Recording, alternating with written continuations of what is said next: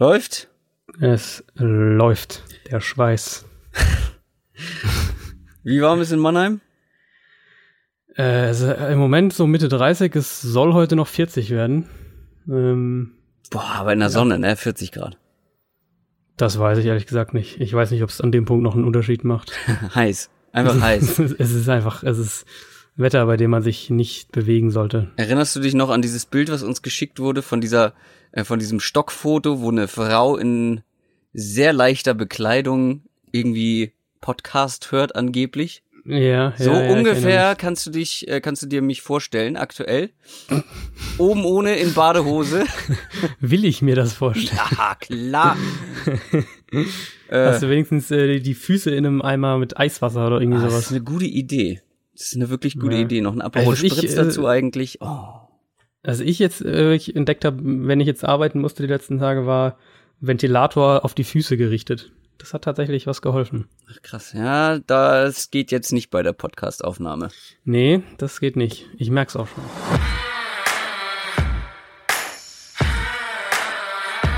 Down, Set, Talk. Der Football-Podcast mit Adrian Franke und Christoph Kröger.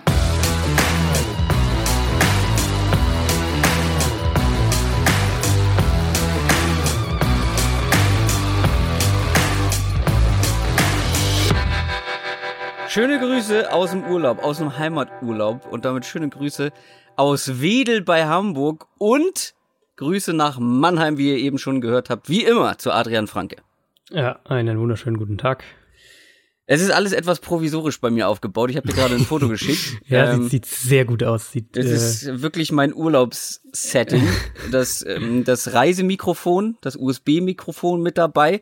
Aber ich habe leider keinen Mikrofonständer oder eine Halterung. Schön Bücher aufgestapelt und ich spreche jetzt in einen Stapel Bücher quasi. Das ist alles etwas, ähm, ja, im Urlaubsmodus. Wir wollen zum Start uns erstmal bedanken. Und zwar, wie immer, bei allen neuen Patreons, die neu mit dazugekommen sind in letzter Zeit und vor allem bei Trom, so nennt er sich bei Patreon, für 20 Dollar und bei Panthers Maxi für 10 Dollar. Wenn ihr auch äh, dabei sein wollt, geht einfach mal auf unsere Homepage downsettalk.de und klickt dann dort auf Support. Und dann gibt's da auch noch einen Reiter, wo Patreon draufsteht, da kommt ihr dann direkt dahin. Bevor wir jetzt zu den News kommen, zu den NFL-News, haben wir noch eine ganz besondere News für euch. Denn ab heute gibt es Downset Talk Merch. Wuhu. Ihr habt oft danach gefragt und jetzt ist es tatsächlich endlich soweit. www.downsettalk.de slash shop. Da kommt ihr dann zu unseren Kollegen von GetShirts, die das quasi für uns machen. Ähm, wir haben zum Start zwei Motive für euch. Einmal ganz schlicht unser Logo, was ich aber auch sehr, sehr schick finde. Ähm, und zum anderen, natürlich, weil nur deshalb gibt's eigentlich diesen Shop, die kreativen Blitzpakete mit freundlicher und vor allem kreativer Unterstützung von einem Hörer von uns. Schöne Grüße an Tobias Küppers. Der hat das Ganze nämlich äh, mit mir zusammen designt, beziehungsweise er hat hauptsächlich designt und ich habe dann noch ein paar kleine Sachen geändert. Ähm, vielen Dank nochmal an dieser Stelle. Ähm, vielleicht noch ein paar kurze Infos dazu, was wir da für euch haben. Also wir haben Hoodies, sind jetzt bei 30 bis 40 Grad zugegebenermaßen. Ja, aber der Winter kommt, das weißt du doch. Ja, Winter is coming, äh, früher oder später. Ähm, die Hoodies mag ich sehr. Äh, wir haben aber natürlich T-Shirts. Wir haben etwas engere T-Shirts für Frauen mit ein bisschen mehr Taille. Ähm, wir haben Sweatshirts und wir haben eine Tasse mit Logo. Das ist so das Einzige, was, äh, was man nicht anziehen kann. Eine Tasse. Ähm, wir haben schwarze Klamotten, wir haben weiße Klamotten, jeweils mit entweder mit dem ähm, gegenteiligen Aufdruck, also weiß und schwarz. Äh, und dann haben wir natürlich noch ein dunkles Downset Talk Blau, also Navy Blau äh, mit weißer Aufschrift. Und, was mir ganz wichtig war, alles fair produziert. Wir hätten auch die normalen nehmen können. Das wollte ich aber nicht so gern. äh, ist uns auch wichtiger, als daran reich zu werden. Ähm, lieber ein paar faire Klamotten. Ähm, und ihr könnt euch das Ganze auch schon mal angucken. Adrian äh, habe ich dazu bekommen, zu modeln. weil du hast ein, du hast dir ein Shirt gekauft, ne? Genau, ja, genau. Du hast dir das kreative Blitzpakete-Shirt gekauft. Ähm, und ich habe mir den Hoodie mit dem Logo gekauft. Ähm, müssen wir noch was zu den Größen sagen? Ähm, du hattest, glaube ich, L. Wie groß bist du? Ja. Äh, ich bin 1,84. Trägst du auch sonst also, L? Genau, ich trage auch sonst L. Ich würde jetzt gesagt, es ist an der leicht engeren Grenze. Also wenn man so zwischen zwei Größen ist, dann würde ich zur größeren Größe raten. Ähm, aber L passt mir auch. Also es ist so leicht an der, an der, an der Grenze, wie gesagt, aber man, ähm, man passt gut rein. Wenn man jetzt genau L immer trägt, dann wird man, wird man da auch in L reinpassen. Ansonsten, wenn man Ja. so zwischen jetzt M und L so ein bisschen hin und her geht, dann würde ich jetzt eher zum, zum L raten. Und wir haben natürlich auch, äh, das denke ich, kann man auch sagen, wir haben äh, nicht nur auf, auf fair produziert, sondern auch auf gute Qualität geachtet. Also wir haben die, ähm, äh, die, die auch eine, eine Weile schon getestet, mehrmals. Ich habe, ich glaube, das T-Shirt jetzt fünf, sechs Mal schon angehabt und gewaschen und äh, hat alles gut überstanden. Also das war natürlich auch wichtig, dass dann nicht beim, beim ersten Mal 40 Grad Ja. Wäsche die, der Schriftzug einem entgegenkommt. Ähm, beim Pulli dasselbe, ähm, habe jetzt auch ein paar Mal gewaschen. Man sieht noch nicht, dass er gewaschen wurde. Äh, schaut es euch gerne an. www.downsettalk.de slash shop. Ich bin sehr gespannt, äh, was ihr für ein Feedback habt. Und wenn ihr, wenn ihr die tatsächlich Mhm. bestellt habt, ach, das ist auch noch ganz wichtig. Ähm, wir haben jetzt nicht irgendwie ein Lager voll mit Pullis oder so. Die werden erst gedruckt, wenn ihr bestellt habt. Dementsprechend hat dieses, äh, dieser Get Shirt Shop auch besondere äh, Umtauschregeln. Ich weiß gar nicht, ob man sie überhaupt zurückschicken kann, weil die werden halt ähm, direkt produziert so. Ähm, das solltet ihr auf jeden Fall im Hinterkopf haben und euch vielleicht das auch noch mal kurz durchlesen. Dann kommen wir von unseren News zu den NFL News.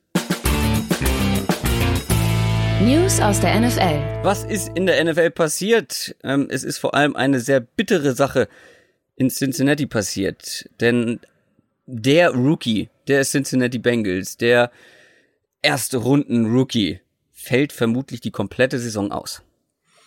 Das ist richtig bitter, ja. Jonah Williams, der Offensive Tackle, also wer äh, uns in der, in der Pre-Draft-Berichterstattung zugehört hat schon, der hat gehört, dass wir den sehr gelobt haben, dass ich den sehr mochte. Ich glaube, ich hatte ihn in meiner Top 15 auch insgesamt und als mein Nummer 1 Offensive Lineman. Wir haben die Bengals auch gelobt dann nach dem Draft, dass sie ihn gedraftet haben. Wir haben gesagt, das wird, das kann ein wichtiger Baustein auch schnell schon sein, gerade bei einem Team, das eine gute Offensive Line auch braucht, ähm, aufgrund der Art, wie sie spielen, aufgrund des Quarterbacks, den sie haben.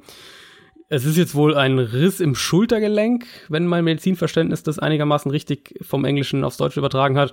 Auf jeden Fall muss er operiert werden und wird äh, vermutlich eben die ganze Saison äh, verpassen. Und er galt eigentlich ja als klarer äh, Week One Starter, hat auch im Training schon mit dem ersten Team trainiert ähm, und sollte ja auch auf Left Tackle bleiben, also seine, seine College-Position quasi weiterspielen und Cordy Glenn dafür von, äh, von der Left Tackle-Position nach innen auf Left Guard rutschen. Also hatten wir, ähm, glaube ich, sogar mal in einem News-Segment irgendwo auch erwähnt, dass das eigentlich eine gute ähm, eine gute linke Seite sein sollte, auch relativ schnell eine gute linke Seite sein sollte. Jetzt natürlich rückt ähm, Cordy Glenn wieder nach außen und im Prinzip werden wir vier von fünf Spots, äh, auf vier von fünf Spots die gleiche Offensive Line wie letztes Jahr haben. Da muss man dann jetzt echt hoffen, dass, dass Billy Price, der Center, dann ähm, einen Schritt nach vorne macht, weil gerade mit so Kandidaten wie Bobby Hart als, als sicherem Starter auf Right Tackle, ich würde sagen, maximaler Durchschnitt auf Guard, auf beiden Guard-Positionen jetzt wieder. Das wird in der Summe wieder, oder ist die Gefahr zumindest da, je nachdem, was mit, mit Price passiert. Aber die Gefahr ist auf jeden Fall wieder da, dass das in der Summe so eine leicht unterdurchschnittliche Offensive Line wird, ebenso wie es letztes Jahr auch dann letztlich der Fall war. Und das ist eben echt ein Problem für Andy Dalton, Quarterback, der, der wirklich eine ähm, mehr als andere Quarterbacks noch auf eine gute Pocket angewiesen ist. Und ich denke auch für die Offense, die ähm, äh, Zach Taylor ja installieren will. Haben wir bei den ganzen Kyle Shanahan, Sean McVay Philosophien gesehen, also wenn das irgendwo anders weiter, ähm, weiter angewandt wurde oder, oder Coaches das weiter getragen haben, da wurde eigentlich immer ein Fokus auf die Line gerichtet. Das war bei Shanahan so in Atlanta, dann auch in San Francisco, das war bei McVay so jetzt bei den Rams.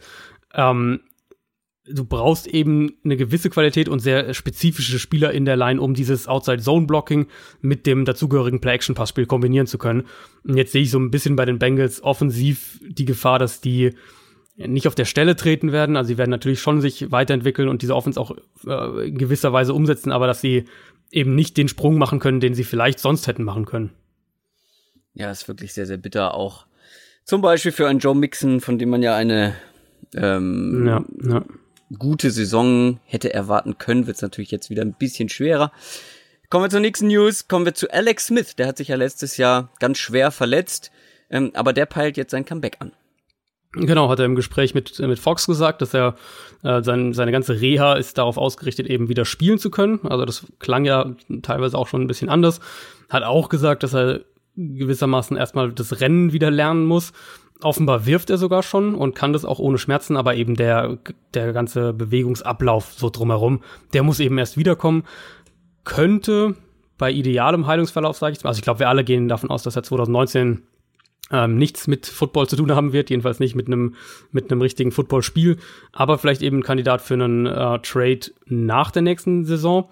Und das sähe dann finanziell so aus, dass Washington zwar immer noch über 16 Millionen Dollar an Dead Cap schlucken würde, wenn sie ihn traden würden, ähm, aber auch gut 5 Millionen sparen würde an Cap Space. Und wenn bis dahin eben, worauf man natürlich hofft, Dwayne Haskins der klare Starter ist, dann brauchen, in Anführungszeichen, sie Alex Smith ja auch nicht mehr. Ähm, und wenn man dann noch einen Pick erhalten kann und vielleicht sogar ein bisschen Cap Space spart, dann, dann würden sie das, denke ich, auch sofort machen. Könnte irgendwo so eine, so eine Übergangslösung nochmal werden, wenn ein Team sich da äh, komplett neu ausrichtet auf der Quarterback-Position, was es ja eigentlich irgendwo jedes Jahr gibt. Also ist eine interessante Storyline und glaube ich auch eine Storyline, die für nächstes Jahr dann eine Bedeutung haben könnte. Für dieses Jahr bleibe ich dabei, dass ich mir nicht vorstellen kann, dass wir Alex Smith auf einem Footballfeld sehen. Und damit kommen wir zu Lincoln Riley. Den Namen hat vielleicht der ein oder andere von euch noch nie gehört. Ähm, der hat angeblich eine Ausstiegsklausel für die NFL, aber ich glaube, du solltest erstmal erklären, wer das überhaupt ist. Ja, genau, ist der, ähm, der Head Coach der University of Oklahoma, der ähm, dementsprechend auch als Coach-Kandidat in der NFL jetzt in den letzten Jahren gehandelt wurde, hat natürlich zwei aufeinanderfolgende Nummer 1 Picks ähm, ausgebildet mit Baker Mayfield und Kyler Murray, die beide eben auch die Heisman Trophy gewonnen haben, hat jetzt in den letzten zwei Jahren 24 von 28 Spielen gewonnen. Ähm, der Hype um ihn, glaube ich, wird eher noch größer werden. Das ist eine, so einer, gilt so als der College Coach, ähm, weil wir Nick Saban mal von Alabama ausschließen, aber als der College Coach, auf den NFL-Teams ein Auge geworfen haben und den sie gerne holen würden. 4,6 Millionen sind angeblich fällig, wenn er Oklahoma nach der nächsten Saison verlässt. Ähm, sein neuer Vertrag läuft ja bis einschließlich 2023 und die Ausstiegsklausel wird wohl jedes Jahr um eine Million Dollar sinken. Also es wird jedes Jahr eine Million Dollar weniger. Ähm, man sieht ja an den Trends überdeutlich eigentlich, dass Teams unbedingt junge Offensivcoaches wollen, die vor allem eben auch Quarterbacks entwickeln können. Und da, da passt Lincoln Riley perfekt rein. Der gilt eben auch schon viel mehr als so dieser Head Coach, mehr als es jetzt beispielsweise bei, äh, bei Cliff Kingsbury gesagt wird oder berichtet wird. Gleichzeitig aber wird der Oklahoma nicht einfach so verlassen. Das hat er auch immer wieder betont, dass er sich im Moment nicht vorstellen kann zu gehen und so weiter. Und seine Position da ist auch einfach so stark und er verdient dieses Jahr sechs Millionen Dollar bei Oklahoma. Also ähm, der kann es sich leisten, NFL-Angebote abzulehnen und ich glaube, das wird er, das wird er auch tun, wenn da nicht für ihn das wirklich Passende mit dabei ist. Also Cleveland wurde ja immer wieder mal gemunkelt, nachdem ähm, Hugh Jackson entlassen war, gerade eben auch natürlich wegen der Baker Mayfield Connection, aber ich, ähm, ich glaube, der wird sich seinen, seinen Spot, sage ich jetzt mal, wenn er in die NFL überhaupt kommt, dann wird er den sich sehr, sehr genau aussuchen und hat auch ähm, den Luxus, das so in gewisser Weise zu machen. Was wäre denn deiner Meinung nach ein perfekter Spot? Also was ich sehr, sehr spannend finde, wäre Dallas, wo ich glaube, wir alle gehen davon aus, dass, dass Jason Garrett auf einem sehr, sehr wackeligen Stuhl sitzt vor der kommenden Saison. Wenn es nach mir ähm, geht, auf jeden Fall. Ja, ich, ich denke auch, dass es jetzt tatsächlich der Fall ist. Ich könnte mir vorstellen, dass bei den Cowboys so eine leichte, ähm, so ein leichter Rückschritt im Vergleich zum vergangenen Jahr stattfindet und dass vor allem auch die Division stärker sein wird, äh, gerade die Eagles besser sein werden, dass, dass Washington sich vielleicht auch wieder so ein bisschen stabilisiert, auf jeden Fall stabiler auftritt, als es dann letztes Jahr in der zweiten Saisonhälfte der Fall war. Also dass Dallas könnte so ein Kandidat sein, ähm, letztes Jahr in den Playoffs, verpasst die Playoffs nächste Saison. Und die Umstände gerade für einen Coach wie Lincoln Riley sind ja eigentlich sehr attraktiv. Mit einem noch relativ jungen Quarterback, mit einem ähm, Team, das eigentlich Säulen, würde ich jetzt mal sagen, auf beiden Seiten des Balls hat und natürlich Dallas, äh, Dallas Cowboys eines der, eine der äh, Marquis-Franchises in der NFL. Also da wäre schon schon einiges gegeben. Ich würde auch ein Team wie Houston nicht ausschließen. Also, dass die, dass da vielleicht ein Umbruch nach der Saison erfolgen könnte, sehe ich jetzt auch nicht als, ähm, als komplett ausgeschlossen. Und dann, klar, ich glaube, andere Teams, ich weiß nicht, wenn du so als, als äh, könnte den, könnte den Head Coach entlassen auf dem Zettel hast. Ich glaube, Jacksonville muss man da auch mitnennen. Mhm. Ja, über die Vielleicht, sprechen wir ja. gleich auf jeden Fall noch. Genau. Ähm, und es gibt, glaube ich, ein paar mehr, finde ich. Ähm, ja, ich habe vorhin uns. mal so durchgeguckt.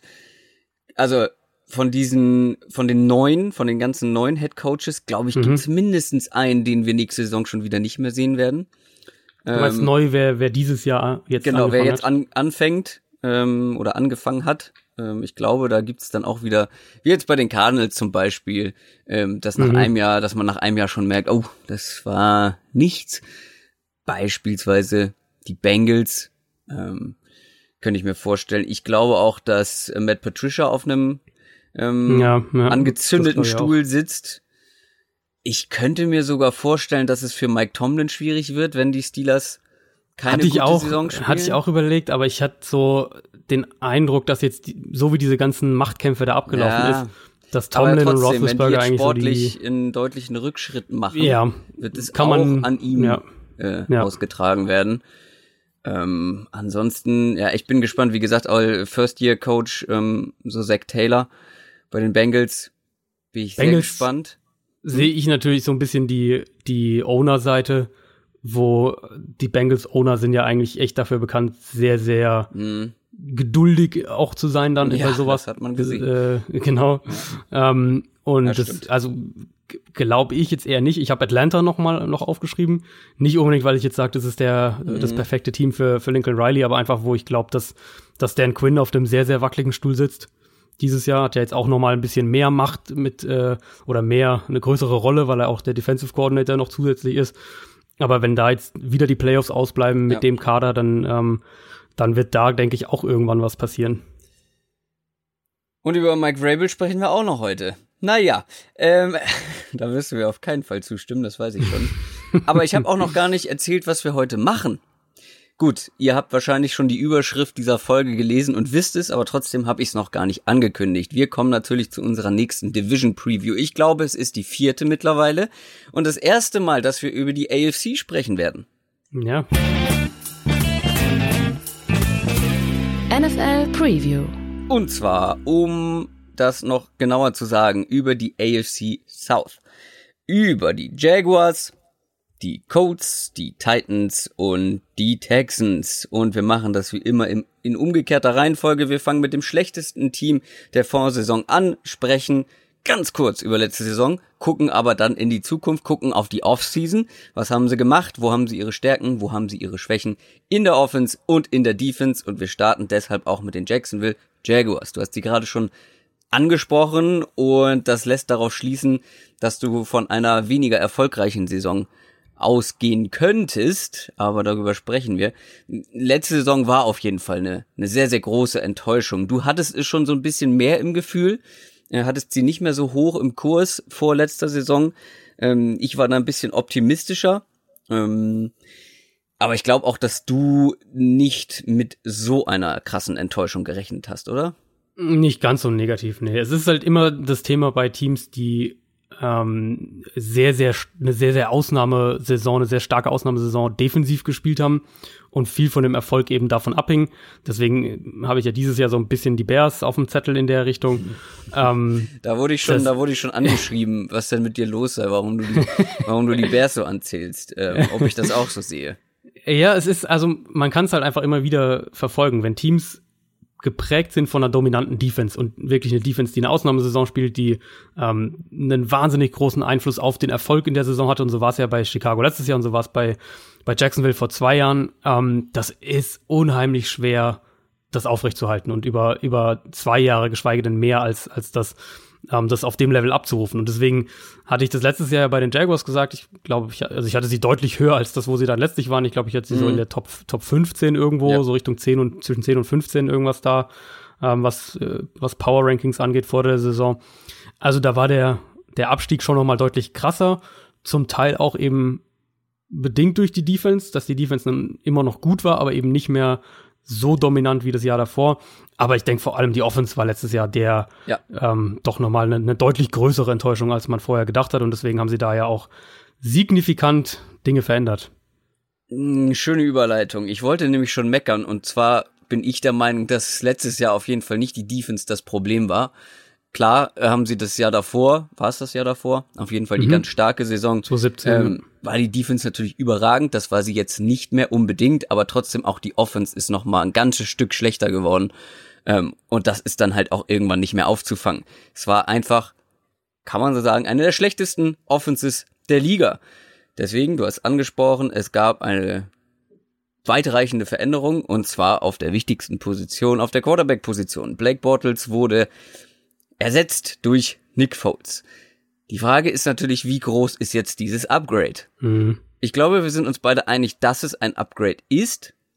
Beide ja. sind aber relativ inkonstant in ihren Leistungen, wobei wir haben schon oft über Foles jetzt gesprochen, auch in dieser Offseason.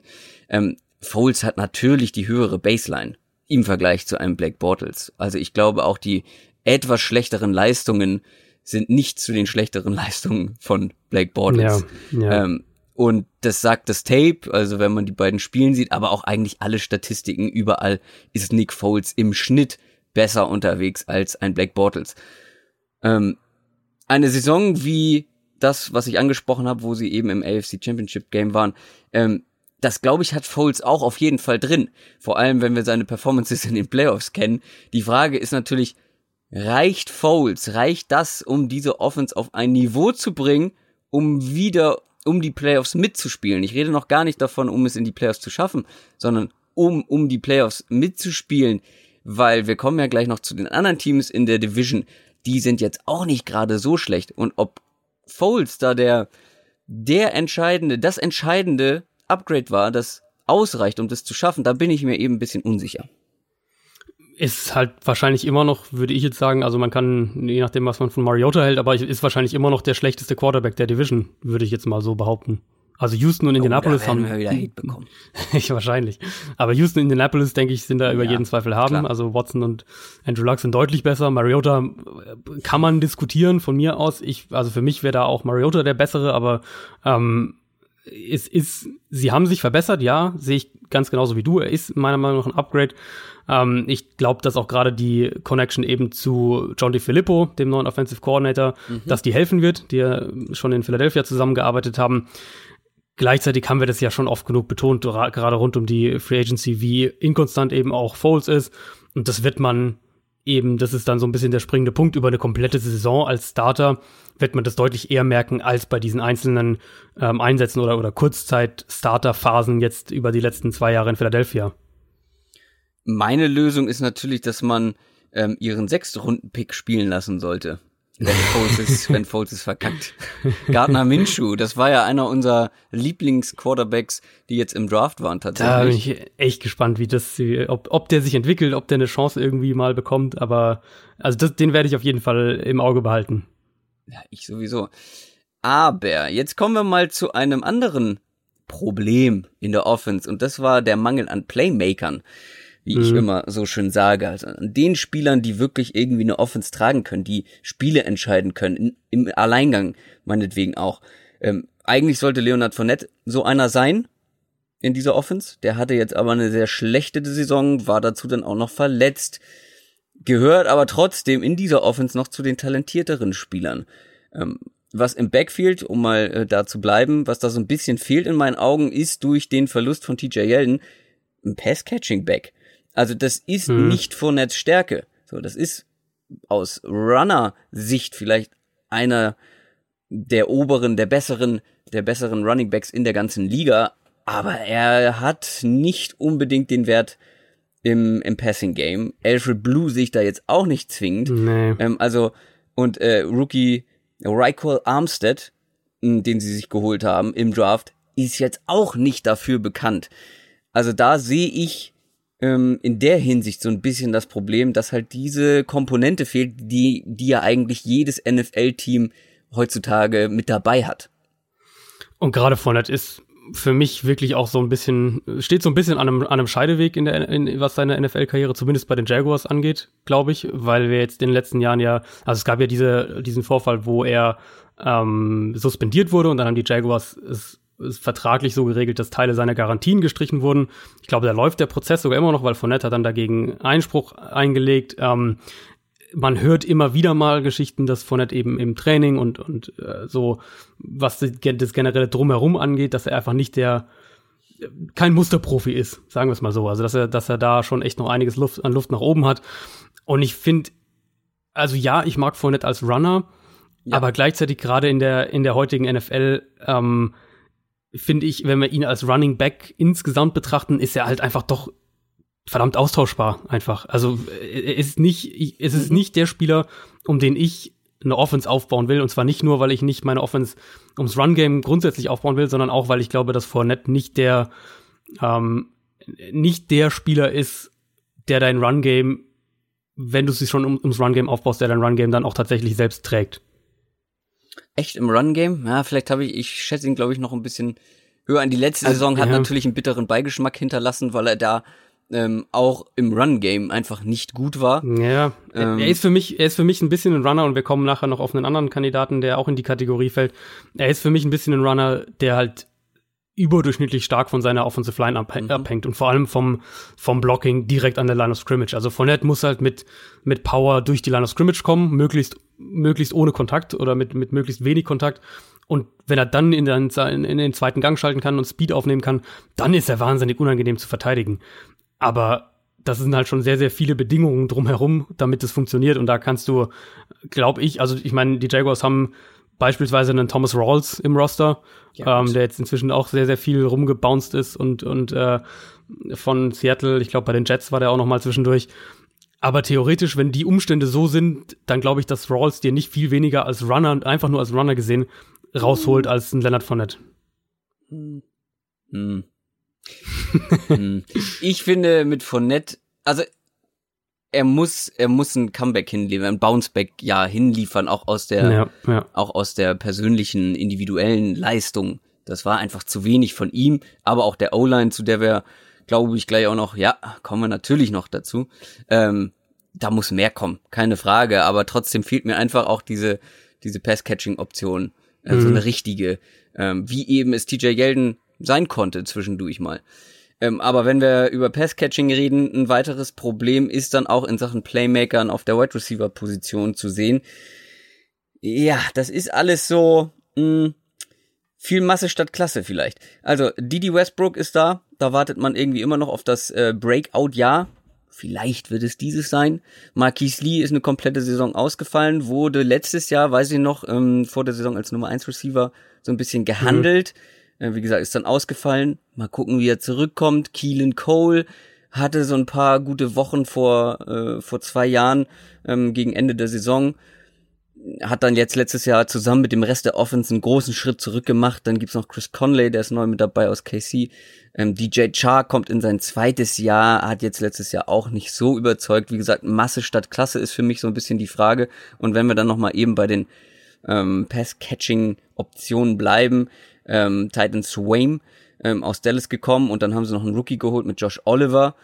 Mhm. Der war immerhin mal Receiver an der Highschool. ähm, aber generell in ja. dieser Offense mal von nett vielleicht in Bestform ausgeklammert, zumindest was, was das Running Game angeht, fehlen einfach Playmaker. Also ich finde das Wide Receiver Core glaube ich, sogar noch besser als die meisten, ähm, also als die meisten anderen das einschätzen. Ich, wo ich dir voll zustimme, ist, dass es halt keine Nummer eins gibt. Also ja. es gibt keinen dominanten Receiver. Aber ich finde, es gibt. Die sind halt, alle nicht schlecht, aber also genau, also vor allem genau. Westbrook und Lee ähm, ja. sind ja nicht schlecht. So.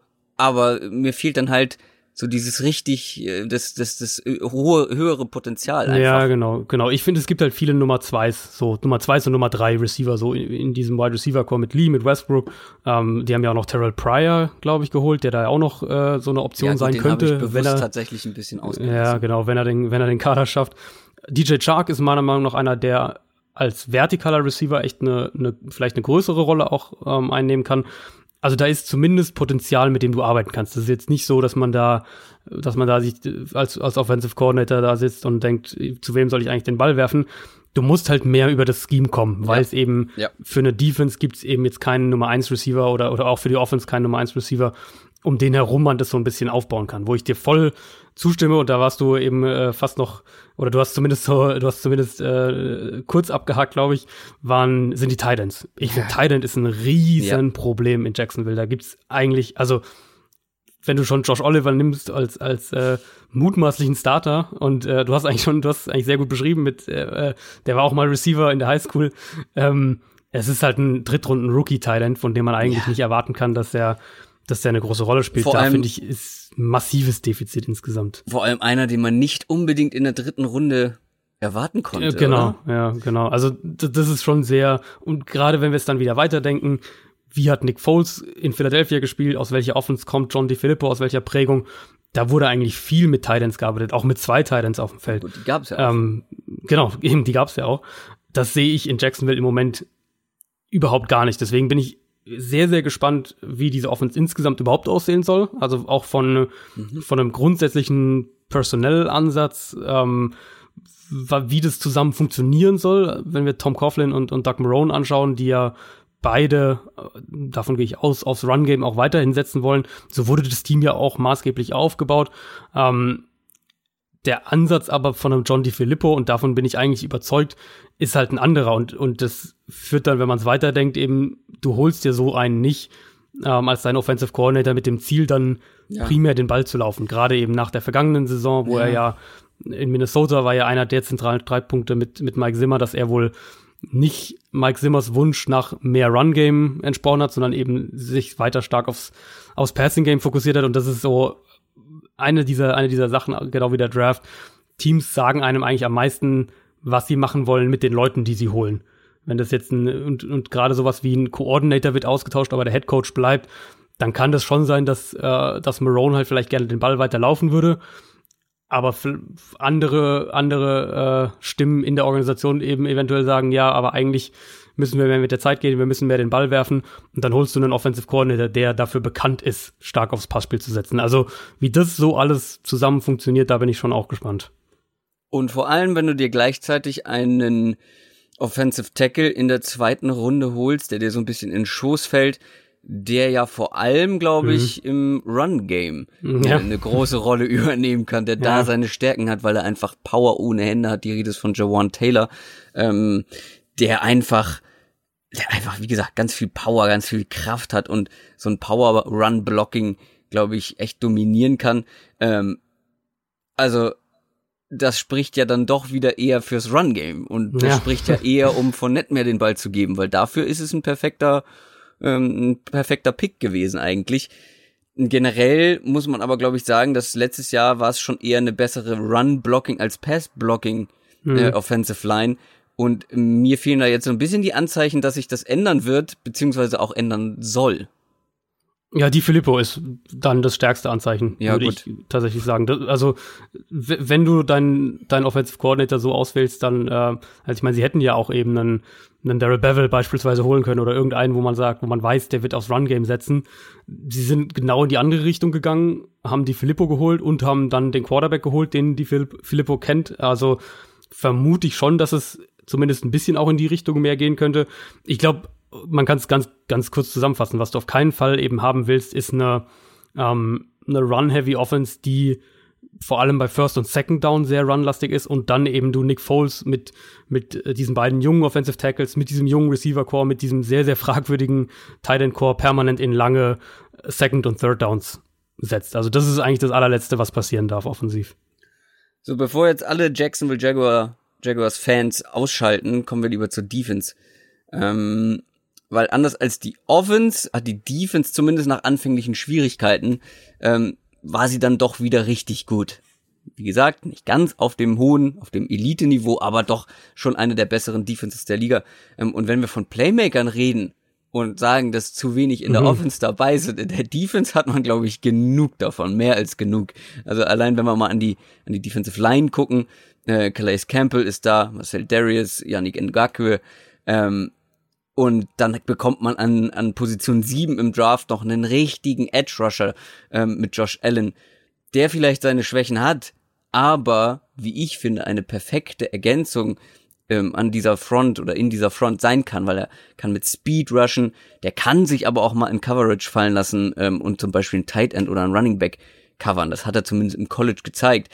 Ähm, alleine da ist schon so viel Qualität vorhanden, nach wie vor. Und er wird vermutlich viele 1 gegen 1 Situationen bekommen. Davon kann man eigentlich auch ausgehen. Ich denke, dass das Offenses ähm, Yannick Ngakwe mehr und mehr als den Nummer 1 Pass Rusher, der er auch ist, wahrnehmen werden und dementsprechend auch ihre Protection Calls und, und Protection Schemes mehr auf ihn abstimmen werden. Dazu hast du natürlich Calais Campbell, auf den du auch achten musst. Deswegen ja. ist das eigentlich für Josh Allen ähm, ist das eine super Situation und er wird der wird viele 1 gegen 1 Situationen bekommen und, und äh, wenn wir dann anschauen, du wirst ja sicher auch drauf gleich kommen, was da ähm, vor allem bei den Cornerbacks dahinter mhm. ist und, und die ermöglichen dir dann natürlich auch ein gewisses, äh, äh vielleicht ein bisschen mehr Spielraum, vielleicht diese halbe Sekunde mehr im Pass Rush. Mich würde es ehrlicherweise überhaupt nicht wundern, wenn Josh Allen defensiv einer der auffälligsten Rookies der, ja. der nächsten Saison wird. Ne, ähm, gehe ich voll mit. Und du hast es angedeutet, speaking of Playmaker, AJ Bouye und Alan Ramsey die hatten vielleicht letztes Jahr beide nicht ganz das Niveau wie 2017, vor allem Alan Ramsey nicht. Jalen Ramsey. Jalen Ramsey, sorry. Allen war Josh Allen, deswegen. Ja. Äh, ja, das Problem, wenn man sich nur den Nachnamen aufschreibt. So, Jalen Ramsey, ähm, die beiden gehören immer noch zu den besten Cornerback-Duos der ganzen NFL. Ja, ähm, ist wahrscheinlich sogar, also man kann sehr gut argumentieren, dass es das Beste ist. Ja. Ähm, und wenn wir noch ähm, einen Schritt davor gehen, ähm, Telvin Smith, habe ich jetzt den richtigen? Ja, diesmal habe ich den richtigen. Ne? Miles Jack ist noch da, Telvin Smith genau. nimmt sich eine Auszeit, so rum ist es. Das ist eine Schwächung, aber Miles Jack ist wie gesagt noch da und ähm, das ist ein richtig guter Linebacker. Und wenn wir jetzt noch mal kurz auf die Safeties gucken, das ist vielleicht nicht ganz dieses Elite-Level wie andere in diesem in dieser Defense, aber auch keine ernstzunehmende Lücke im Roster. Ähm, und das finde ich, dass die ganze Defense, wenn man sich die mal insgesamt anschaut, ähm, du hast diese Playmaker auf den einzelnen Positionen, du hast die, du hast starke Spieler in der Front, du hast starke Spieler in der Secondary und du hast vor allem keine eklatanten Lücken auf, auf wichtigen Positionen. Und deswegen ist das, glaube ich, nach wie vor eine der besten Defenses der Liga, ähm, die vielleicht einen Verlust zum Beispiel mit Tevin Smith zu verkraften haben, aber eben auch mit Josh Allen äh, unglaublich viel Qualität direkt dazu gewonnen haben, die dann auch noch, wie ich finde, wie die Faust aufs Auge passt äh, gehe ich eigentlich weitestgehend mit. Also ich glaube, dass der Verlust von Telvin Smith, der wird sich schon auch bemerkbar machen, gerade weil den dadurch ähm, in der Base Defense, aber auch im Sub-Package einfach Reichweite fehlen wird auf dem Linebacker-Level. Also Miles Jack und Telvin Smith ist ja so eines der Linebacker-Duos, die einfach ja. unheimlich viel Raum auch abdecken können. Ähm, weil sie aber beide, beide so Josh schnell Allen sind. irgendwie das mit Josh Kann Allen sein. auch so ein bisschen auffangen? Kann sein, ja. Ähm, ich glaube, ich bin bei Safety ein bisschen skeptischer als du. Also da sind ja die, die äh, Vorjahresstarter sind ja beide weg mit Barry Church und, ja. und Tayshawn Gibson. Church ja schon länger. Ähm, das heißt, du hast Ronnie Harrison und, und Gerard Wilson vermutlich als deine Starter mit jetzt nicht gerade viel Tiefe dahinter. Also das ist zumindest, glaube ich, ein bisschen, ein bisschen wackeliger, als es vielleicht in in vergangenen Jahren in Jacksonville war, aber insgesamt, also das Grundkonstrukt von der Defense und das, worauf man, äh, worauf ich auch in der meisten achte, eben die Pass-Defense, sollte eigentlich sehr, sehr gut sein. Und deswegen denke ich auch, also die Jaguars Defense, wenn wir da letztes Jahr davon sprechen, dass sie einen Rückschritt gemacht hat, dann war es vermutlich insgesamt immer noch eine Top 10 Defense. Ähm, ich sehe da schon, dass sie in der, in der Range auch bleiben, vielleicht wieder einen, einen Schritt nach vorne so ein bisschen machen. Und dann bin ich sehr, sehr gespannt insgesamt auf Jacksonville, weil ich denke, ja. die Offense wird, wird nicht den Schritt nach vorne machen, den man sich vielleicht erhoffen würde mit äh, jetzt hier, wir haben den Quarterback ausgetauscht und haben einen neuen Offensive Coordinator, aber ich glaube, dass sie einen Schritt nach vorne machen wird. Also wir werden offensiv, denke ich, eine Verbesserung sehen mhm.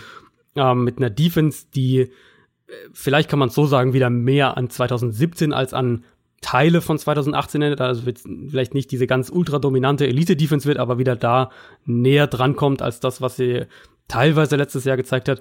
Und dann denke ich, äh, um die Frage, die du irgendwann vorhin mal gestellt hattest, oder ähm, so ein bisschen zu beantworten, dann können sie zumindest, denke ich, eine ganze Weile um die Playoffs mitspielen. Ob es dann mhm. am Ende reicht, wird, glaube ich, maßgeblich davon abhängen, was, welche Version von Nick Foles wir sehen. Ja, ich bin insgesamt, glaube ich, ein bisschen skeptischer bei der Offense. Ähm, im mhm. Vergleich zu dir. Also ich erwarte auch eine bessere Saison insgesamt, weil ich auch glaube, dass die Offense besser sein wird mhm. und die Defense sowieso gut ist. Trotzdem bin ich skeptisch, was so Playoffs angeht. Ich erwarte eine bessere Saison, auch was den Rekord am Ende angeht. Trotzdem insgesamt glaube ich dann doch eher eine durchschnittliche Saison. Ich glaube, wenn man das jetzt hinbekommt, wenn man Nick Foles einen besseren Support drumherum baut, ähm, um auch nochmal wieder Playmaker zu erwähnen, also dass man in der Offense ein, zwei ähm, Leute hat, die auf einem noch höheren Niveau spielen können, dass man ihm ein schöneres Nest baut. So, dann kann, glaube ich, Nick Foles auch wie bei den Eagles ja gesehen, wo die Umstände, wir haben ja auch schon ausführlich über die Eagles gesprochen, die Umstände da sind einfach sehr, sehr gut in der Offense. Äh, wenn sie nächstes Jahr zum Beispiel das ansatzweise auch so hinkriegen, dass die Umstände für Nick Foles besser werden, dann mhm. halt, glaube ich, ist Jacksonville wieder ein sehr, sehr interessanter Kandidat, aber für mich halt diese Saison noch nicht unbedingt. Kann sein. Also kann, kann gut sein, dass es genau so kommt. Kann auch sein, dass sie eben ein Kandidat sind, um den Headcoach auszutauschen nach der Saison, wenn es wirklich enttäuschend wird. Ich sehe schon so ein paar, also ich glaube, dass es, dass es ein positiver Trend sein wird. Meine, wenn wir das Big Picture betrachten, meine grundlegende Frage ist eben, reicht das, dass du Nick Foles geholt hast, wirklich ja, genau. für diesen nächsten Schritt. So, ja, genau, das, das war ja meine, meine, Einstiegs, äh, meine Einstiegsbedenken. Genau, ähm, genau. Und dann und da, ja, da ist halt dann die Frage eben, wie geduldig bist du, um äh, wenn das, was du gerade gesagt hast, dieses drumherum ja. ähm, aufzubauen? Also sagt man jetzt hier, okay, wir gewinnen nächstes Jahr sieben Spiele, aber sehen besser aus als Team und die Entwicklung passt. Investierst du dann wirklich und sagst hier mit Nick Foles können wir noch mal einen, mhm. einen Playoff-Run starten oder endet dann eben die Geduld doch schon wieder irgendwie Mitte Mitte übernächster Saison, wenn es halt nicht funktioniert, wie man sich erhofft hat? Ja, also letztes Jahr, was waren es, fünf Siege? Gib ihm drei mehr genau, und dann ja. reicht's immer noch nicht für die Playoffs. Nee, äh, klar, du musst halt eigentlich, musst halt zehn musst du schon gewinnen. Trotz dem habe ich Jacksonville eher als ein Team auf dem Zettel, das, äh, das einen klar positiven Trend einlegen wird, als eins, wo ich glaube, dass der, dass der Trend in die falsche Richtung geht. Ja, noch weniger als fünf Siege wäre schon besser. Das, das da glaube ich auch nicht dran. Kommen wir zu den Tennessee Titans. Ähm, du hast ja so ein Ding mit den Titans irgendwie. Hast sie letztes Jahr schon in der Offseason wirklich hochgeredet. Ich habe extra ja. noch mal nachgeguckt. Dein Nummer 1 My Guy letztes Jahr war Marcus Mariota. Richtig. Ja. Und jetzt habe ich schon wieder so leichte Anzeichen aus deiner Richtung vernommen, dass die Titans ja dieses Jahr, also letztes Jahr haben sie sich gefühlt, weiß nicht, wie dein Eindruck war, aber zu neun Siegen gequält. Ähm, mhm. Und aus Offensicht ist natürlich die Frage, die sich so ein bisschen aufdrängt, was wird denn dieses Jahr besser, damit ähm, nicht ganz so vielleicht mehr als neun Siege werden und vielleicht auch nicht ganz so gequält und was wird aus Marcus Mariota? Ja, damit muss man, denke ich, muss man, denke ich, anfangen, ne? mit der Quarterback. Personalie. Ich finde es grundsätzlich sehr interessant bei Tennessee, weil jetzt in der Vorbereitung auf die Folge habe ich ähm, echt ein bisschen Probleme gehabt, das Ganze in klare Stärken und Schwächen zu unterteilen, was die Offense angeht. Ich finde, dass man irgendwie bei allen Mannschaftsteilen ähm, ein paar Stärken und ein paar Schwächen ausmalen kann. Also ich sehe da keine, keine so richtig dominante Stärke, aber eben auch jetzt nicht unbedingt eine eklatante Schwäche und dann, wie gesagt, mit Mariota muss man eigentlich einsteigen, muss man anfangen. Ist die Frage ganz klar, ist er die langfristige Lösung? Die muss dieses Jahr beantwortet werden. Ähm, falls die Antwort nein ist, dann wird Tennessee nach der Saison auf Quarterback-Suche gehen.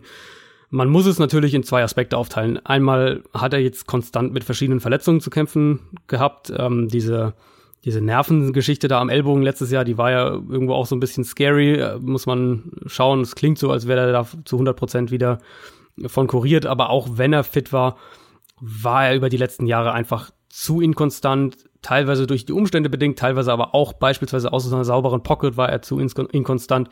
Er muss jetzt im, im fünften NFL-Jahr seine fünfte Offense lernen äh, mit, mit dem neuen Offensive Coordinator, der, der übernimmt, Arthur Smith, der ähm, den Matt LaFleur-Posten übernimmt. Da ist sicher auch die Hoffnung jetzt und, und irgendwo auch die Vermutung, ähm, dass es kein tiefgreifender Umbruch offensiv geben wird. Ähm, Arthur Smith ist seit 2011 in Tennessee, war über die letzten drei Jahre der Titans Coach und hat auch schon gesagt, dass er die die Sprache der Offense, also die Play-Bezeichnungen, die Protection Calls und so weiter und so fort, dass er die nicht ändern wird, was natürlich schon mal eine, eine enorme Hilfe ist. Also du musst eine Offense nicht komplett neu lernen, dann geht es mehr darum, äh, bestimmte Aspekte, bestimmte Route-Kombinationen, vielleicht sowas neu zu lernen. Also ähm, eine leicht, äh, ein leicht positives, leicht positiver Einstieg für Mariota selbst, glaube ich. Ähm, um auf Tennessee zu schauen, zumindest falls er wieder diese ein, zwei Spiele verpassen sollte, die er ja gefühlt immer verpasst, haben sie jetzt mit, mit Ryan Tannehill einen vernünftigen Ersatzmann dahinter. Ich weiß nicht, was dein Eindruck war. Also ich habe mich ja so ein bisschen getrennt von dieses in Stärken und Schwächen aufteilen. Das fällt mir mhm. manchmal ein bisschen schwer, bei den Titans auch, wie du auch schon gesagt hast. Ähm, was mir aber aufgefallen ist, wenn man sich so die Offense anguckt, es wirkt nach einem sehr, sehr physischen Team. Offensiv. Ja, du ja, das stimmt. Derrick Henry natürlich als Inbegriff von Physis im Backfield. Mhm. Ähm, du hast zwei gute Tight Ends mit äh, Jono Smith und Delaney Walker. Corey Davis, auch ein sehr physischer Receiver und jetzt auch noch ein AJ Brown mit dazu, ja, den ja. sie gepickt haben im Draft. Und das ist ja auch nochmal so ein Tier einfach. Ja, die Frage ist, was wollen die machen mit so viel Fleisch? also ich finde es sehr, sehr spannend, weil ich jetzt das ähm, eigentlich das erste Mal seit Jahren in Tennessee den Eindruck habe, dass wirklich eine ein Waffenarsenal da ist. Also ganz oft, finde ich, war es halt Delaney Walker plus mal schauen. Jetzt letztes Jahr, wo Walker so lange ausgefallen ist, war es so ein bisschen Corey Davis und, und mal schauen. Ähm, nach wie vor, das haben wir auch schon thematisiert, fehlt mir das, das Speed-Element in der Offense. Ähm, abgesehen davon finde ich das eigentlich, was das Waffenarsenal angeht, echt stark. Also, wie gesagt, Delaney Walker nach Verletzung zurück. Corey Davis ist jetzt dein Nummer 1 Receiver nach einer soliden Saison. AJ Brown, Adam Humphreys, zwei echte Waffen eben jetzt mal daneben im Wide Receiver Core. Bei Brown haben wir auch schon gesagt, der kann außen spielen, der kann im Slot spielen. Hatten wir, glaube ich, beide vor dem Draft, also ich auf jeden Fall. Ich glaube, du auch so in die Richtung komplettester Receiver der Draftklasse eingestuft. Ähm, und Adam Humphreys über die letzten beiden Jahre einer der besten Slot Receiver in der NFL gewesen. Gerade auch im Kurzpassspiel war Mariota auffällig inkonstant, fand ich. Und da werden sowohl AJ Brown als auch ähm, als auch Adam Humphreys helfen. Und dann, wenn man auf die, wenn wir schon von Physis sprechen, auf die Offensive Line schaut, das war für mich letztes Jahr ein riesiges Thema, das trotzdem, vielleicht auch weil es die Titans sind, so ein bisschen unterm Radar geflogen ist. Ähm, Titans waren ja 2017 echt gut in der Offensive Line. Und dann letztes Jahr hatten sie gerade in Pass Protection echt enorme Probleme. Vor allem die beiden Guards waren ein riesiges Problem. Äh, Quinton Spain und Josh Klein Mariota einer der mit am häufigsten, äh, einer der Quarterbacks, die mit am häufigsten mit Pressure zu kämpfen hatten. Und der ist absolut kein Quarterback, der wahnsinnig gut mit Pressure klarkommt. Das haben wir in seiner NFL-Karriere eigentlich relativ konstant äh, sehen können. Man hat bei ihm, glaube ich, auch so ein bisschen, ist vielleicht auch eine falsche Wahrnehmung, ähm, das Bild von diesem mobilen Quarterback im Kopf, der eigentlich mit Pressure gut, gut klarkommen sollte, aber eigentlich ist das nicht sein Spiel. Mariota ist eigentlich ein Quarterback, der dann am besten ist, wenn man ähm, seine Athletik und seine Mobilität innerhalb der Playdesigns einsetzt und ihm ansonsten eben klar definierte Reads gibt, schnelle Passoptionen, Run-Pass-Options, möglichst klare Pre-Snap-Looks, all das war in, in Tennessee so in den vergangenen Jahren für mich immer noch viel zu selten der Fall und, und für mich auch ein zentrales Problem, weil das war viel von dem, was ihn im, im College eben auch so stark gemacht hat. Und ich hoffe, dass es jetzt auch besser wird, was äh, den grundsätzlichen Ansatz der Offense angeht. Ich denke, dass die Offensive Line deutlich stabiler sein wird. Mit äh, Roger Suffold natürlich, der neu kam, der ähm, Spain ersetzt. Dann rückt wohl Kevin Pamphile von, von Offensive Tackle nach innen, um Guard zu spielen. Hat er auch schon in vergangenen Jahren gemacht, da eher auf der linken Seite als auf der rechten Seite. Also vielleicht so eine kleine Umstellung. Falls das nicht klappt, haben sie in der dritten Runde noch Nate äh, Davis gedraftet, auch ein Offensive Guard, der auf der rechten Seite wohl auch die erste Alternative wäre. Also die Offensive Line hat an sich mit, mit äh, Taylor Lewan natürlich einen Fixpunkt auf Left Tackle. Ben Jones ist ein solider Center. Jack Conklin, da muss man jetzt mal schauen, wo die Reise hingeht. Der hat eigentlich sehr, sehr stark in der NFL angefangen, dann so ein bisschen nachgelassen, aber ist immer noch ein, ein durchschnittlicher Right Tackle. Also die Line insgesamt sollte eigentlich stabiler sein und das wird auch Mariota extrem zugutekommen. Ja, ich bin einfach gespannt, was die mit diesem Arsenal machen, weil die Waffen eigentlich ja, grundsätzlich ja. sind, sind gut. Keine Frage. Ähm, du hast ja neben, neben Derrick Henry auch noch andere Optionen eben im Backfield, ähm, die ganz spannend sind. Aber was ich mich wundere, ist halt dieser AJ Brown Pick so. Ähm, weil mhm. ich finde, du hast jetzt drei Leute, die eher so ihre Stärken Inside haben, underneath ja. haben, aber ja. keinen so einen richtig dominanten, schnellen, explosiven Outside Receiver. Ja, genau. AJ Brown ist zwar wahnsinnig schnell, aber er ist nicht so dieser, wie soll man das erklären? Er gewinnt nicht auf die Art. Ich genau. Denke, also ähm, der ist sehr komplett und so weiter. Aber Corey Davis ist auch relativ komplett und ist trotzdem auch nicht dieser dieser Speedster für außen. Weißt du, wie ich meine? Ähm, und ja, ja, und ja. dann noch diese zwei ähm, sehr talentierten, ähm, vor allem Del Delaney Walker, ähm, auch erfahrener Tight End mit dazu. Jono Smith hat äh, gute Ansätze gezeigt. Ähm, also sehr viel Plus Adam Humphreys auch noch ein starker Slot-Receiver. Also es spielt sich für mich alles so in der Box und drumherum mhm. ab. Ähm, aber nichts, was das, was die Defense mal in die Länge ziehen kann. Ähm, also ich glaube, wir werden da sehr viel Kurzpass oder ähm, wie nennt man das Intermediate ähm, mhm. Passing Game sehen ähm, und viele Pässe. Dion Lewis, da ist der Name. Jetzt ist er mir eingefallen. Dion Lewis im Backfield ist ja auch noch mal eine spannende Option. So ein bisschen ja. enttäuscht letztes Jahr ähm, nachdem er aus New England gekommen ist. Ähm, die können sich auch schon sehr gut ergänzen, die beiden Running Backs. Also an Waffen schadet es oder mangelt es auf jeden Fall nicht in Tennessee. Nee, genau. Und ich glaube, das ist auch die Offense, die wir, die da primär entwickelt werden wird, eben so eine Kurzpass-Offense, wo dann wahrscheinlich Corey Davis und am ehesten noch Delaney Walker deine, deine vertikalen Optionen sein werden, würde ich jetzt mal so vermuten. Das Duo im Backfield finde ich an sich ähm, auch spannend mit Henry und Lewis, auch wenn ich wahrscheinlich Lewis ein bisschen mehr mag als viele und Henry ein bisschen weniger mag als viele. Das ist ja klar. Es ist klar. Aber was man auf jeden Fall sagen muss, Henry war letztes Jahr einer der äh, besten Contact Runner der Liga statistisch gesehen. Das Problem eben dabei war, dass der allergrößte Teil von diesen Stats im letzten Saisondrittel mhm. produziert wurde, vor allem Aber eben die, ja. Er hat auch deutlich mehr Carries bekommen. Genau, äh, in der ja, zweiten genau. Und er hatte, er hatte dann, er hatte dann halt auch diese, diese Monsterspiele äh, gegen ja. Jacksonville das eine und, und die Giants, glaube ich, war das andere. Henry ist für mich, und das war der, auf den ich vorhin angespielt hatte, auch ein super Beispiel für einen Running Back, der ähm, erstmal gutes Blocking braucht, um ins Rollen zu kommen. Wenn er das eben bekommt und wenn er so frei wie möglich durch die Line of Scrimmage sprechen kann, dann ist er eben schwer zu stoppen. Das ist eben ähnlich wie bei Leonard Fournette. Das muss halt gegeben sein ähm, wird sich zeigen, ob das jetzt mit der verbesserten Offensive Line wieder eher funktioniert und ob wir das wieder häufiger sehen. Bei Lewis muss ich ehrlich sagen, bin ich ein bisschen enttäuscht, wie sie ihn bisher eingesetzt haben. Ja. Vielleicht ändert sich das ja mit, mit neuem Offensive Coordinator.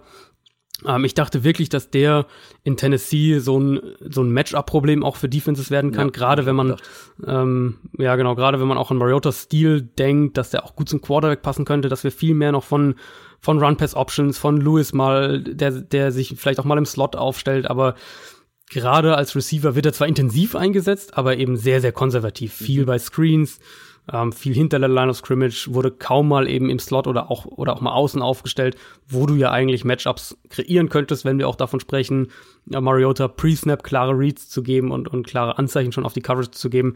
Also da will ich eigentlich noch mehr sehen, dass, dass sie Lewis auch wirklich so so einsetzen, wie, wie man ihn, glaube ich, auch einsetzen kann. Und, und Henry dann gewissermaßen als dein, dein Powerback die, äh, die Rolle für, für Short Yardage und solche Geschichten übernimmt. Aber Lewis ist eigentlich der, wo ich denke, dass der im, im Gameplan und, und in, den Playdesigns eine viel zentralere Rolle einnehmen sollte. Das klingt alles wie letztes Jahr. aber ich bin eigentlich von meinem Grundgefühl, also wir kommen ja noch aufs Fazit, aber ich bin vom Grundgefühl, ich mag den Kader der Titans zwar, aber ich bin eigentlich gar nicht so mega optimistisch. Also ich mhm. sehe die Titans als ein als ein äh, als ein Team an, was was so was so in dieser 8 und 8 Riege irgendwo was, sich wahrscheinlich ja. ansiedelt. Ähm, dann 8 und 8, wenn wir das als Ausgangslage nehmen, dann sind es oft nur eine Handvoll Plays, die entscheiden, ob du vielleicht 10 und 6 gehst oder 6 und 10. Das ist ja in der NFL nun mal so. Aber ich, ich sehe schon dass da doch die eine oder andere Lücke ist und oder oder zumindest ein größeres Fragezeichen ist und über allem steht natürlich die die Frage, was welche Saison spielt Max Mariota? Jetzt hast du schon ein Fazit gezogen, bevor wir zur Defense gekommen sind. Ähm, ja. Die gehörte ja insgesamt zu den besseren mhm. Defenses in der NFL. Ähm, ich hätte gleich vielleicht eine kleine Schwäche ausgemacht, aber erstmal vielleicht zu den defensiven Stärken. Springt dir da was besonders ins Auge? Ja, Secondary würde ich da auf jeden Fall schon nennen. Mit, mit Kevin Bayard und Kenny Vaccaro hat man mhm. eines der jungen Top-Safety-Duos der Liga, würde ich jetzt mal sagen, oder zumindest auf dem Weg dahin. Bayard ist da schon. Ähm, dahinter noch Amani Hooker, den sie ja in der vierten Runde gedraftet haben. Also da ist schon jede Menge Qualität und dann auch die Cornerbacks, äh, Dory Jackson, Äh, Logan Ryan sind zwei sehr gute Cornerbacks. Mit Jackson hast du deinen, deinen Speed-Corner gewissermaßen, Ryan ein, ein physischer Slot-Corner. Das große Fragezeichen ist, ist Malcolm Butler in dieser, in dieser ganzen Konstellation.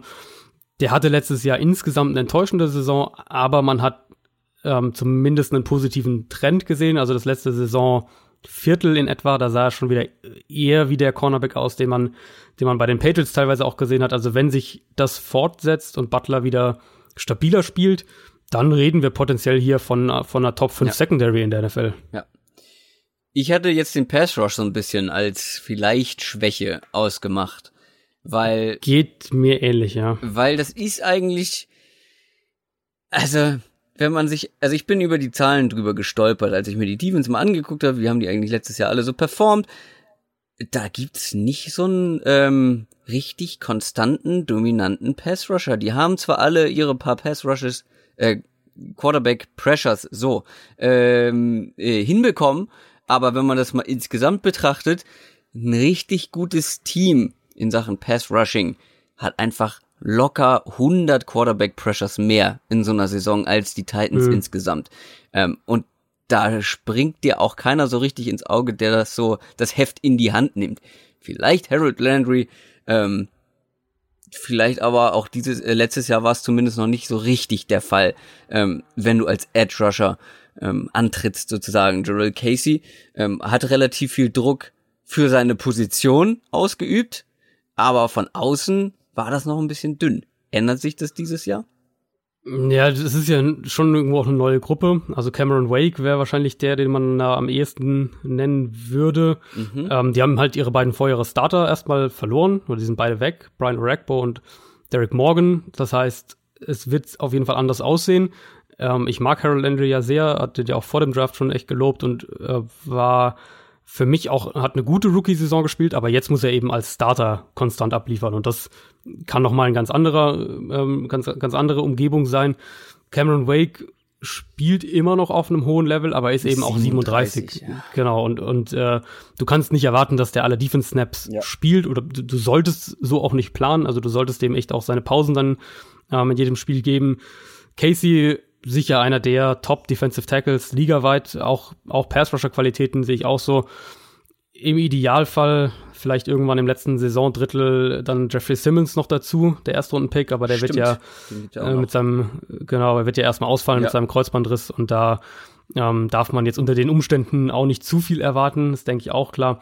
Also ich sehe da so ein bisschen ähm, hinter jedem Spot mal Casey ausgenommen, aber ansonsten hinter jedem Spot eigentlich schon auch so ein kleines Fragezeichen. Bei Landry bin ich eigentlich relativ optimistisch.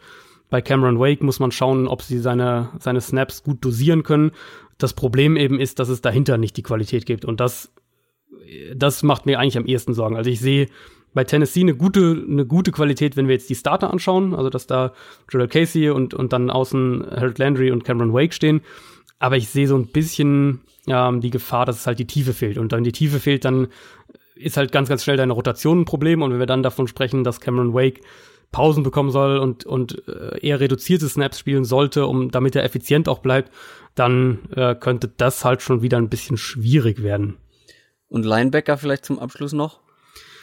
Äh, Linebacker habe ich tatsächlich sehr, sehr positiv noch aufgeschrieben. Ich glaube, dass die, die Titans vielleicht aktuell noch ein sehr unterschätztes Linebacker-Duo haben. Ähm, mit Jayon Brown und Sean Evans so für mich eigentlich die Idee von Linebackern, wie sie in der modernen NFL sein sollten. Mit Speed, mit, mit Reichweite, mit Coverage-Fähigkeiten.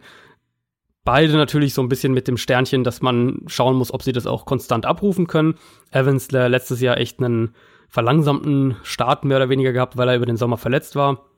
Also da erwarte ich mir eigentlich auch nochmal einen Schritt nach vorne.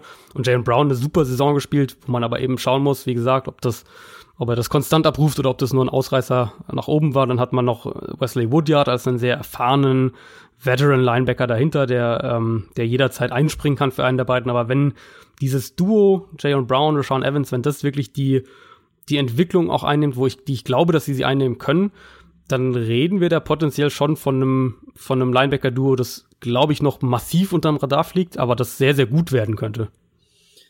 Ja, aber wenn wir jetzt nochmal zurück zum Fazit kommen, ne? Also, Mhm. So grundsätzlich sehe ich sie tatsächlich auf einem ähnlichen Level insgesamt wie, wie die Jaguars, vielleicht ein bisschen drüber, weil sie einfach in der Offense bessere Waffen ja. haben, ja. Ähm, eine starke O-Line haben.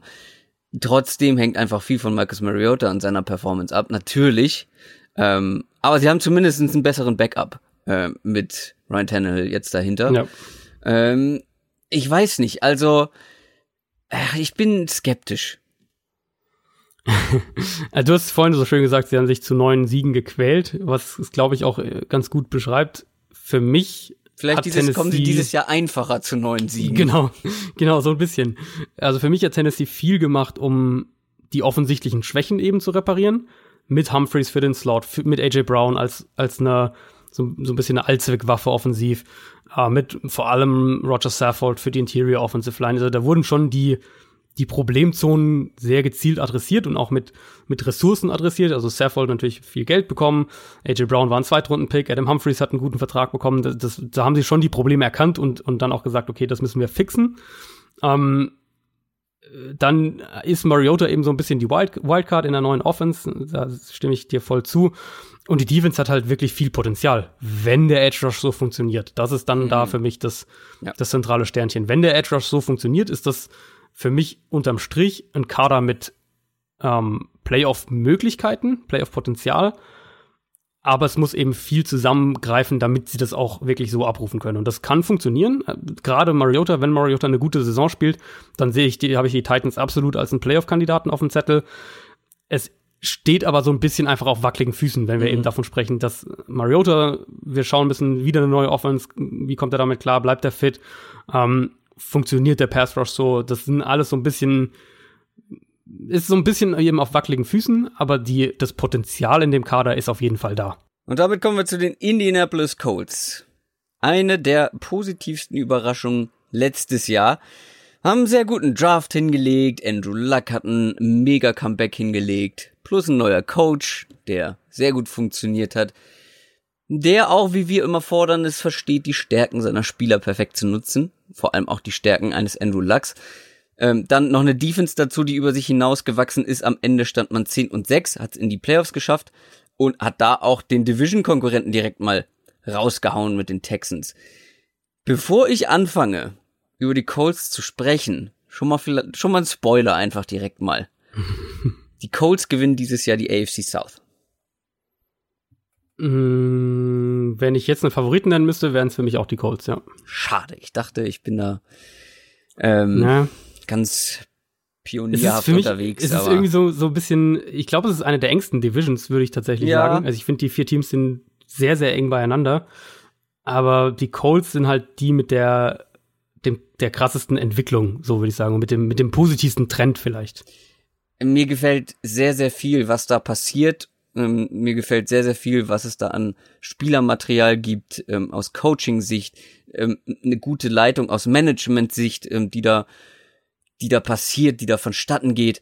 Ähm, und ich finde, sie haben auch noch insgesamt an Qualität zugenommen ähm, oder dazu gewonnen im Vergleich zu letztem Jahr. Fangen wir mal mit der Offense an wenn wir das wieder Position für Position durchgehen, nicht unbedingt Stärke, Schwäche, sondern mal mit dem Quarterback anfangen. Ich glaube, da muss man nicht so viel sagen. Andrew Luck mhm. hat halt, wie gesagt, ein mega Comeback hingelegt. Er ist fit ähm, und er hat halt auch endlich mal in seiner Karriere gute Spieler um sich herum. Ja. Ein passendes Scheme für ihn, äh, für ihn, was was auf ihn ähm, zugeschnitten ist beziehungsweise gut zu ihm passt.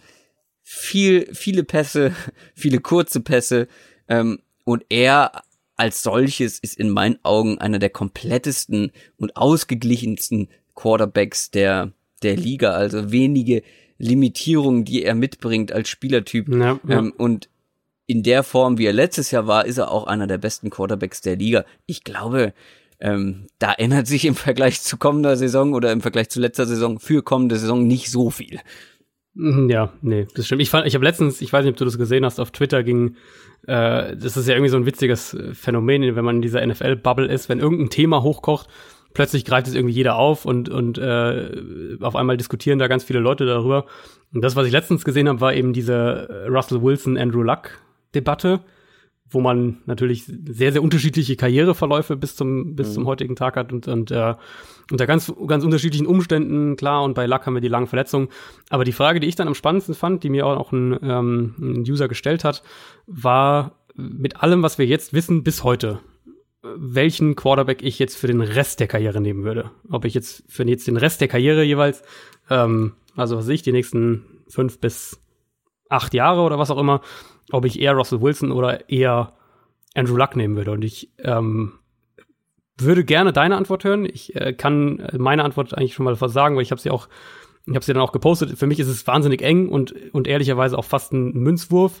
Hängt natürlich sehr davon ab, welche welchen Offense-Stil man spielen ja. will. Ich glaube, das, dass das wäre für mich das entscheidende Argument tatsächlich genau, für meinen. Ja. ja. Also ich, ich glaube, dass du mit Luck im als Passer einfach mehr machen kannst das ist für mich, war dann für mich so leichtes, so ein Mini-Ausschlag eben, wo ich dann gesagt habe, ich würde wahrscheinlich Luck nehmen. Ich denke, dass er der komplettere Passer ist.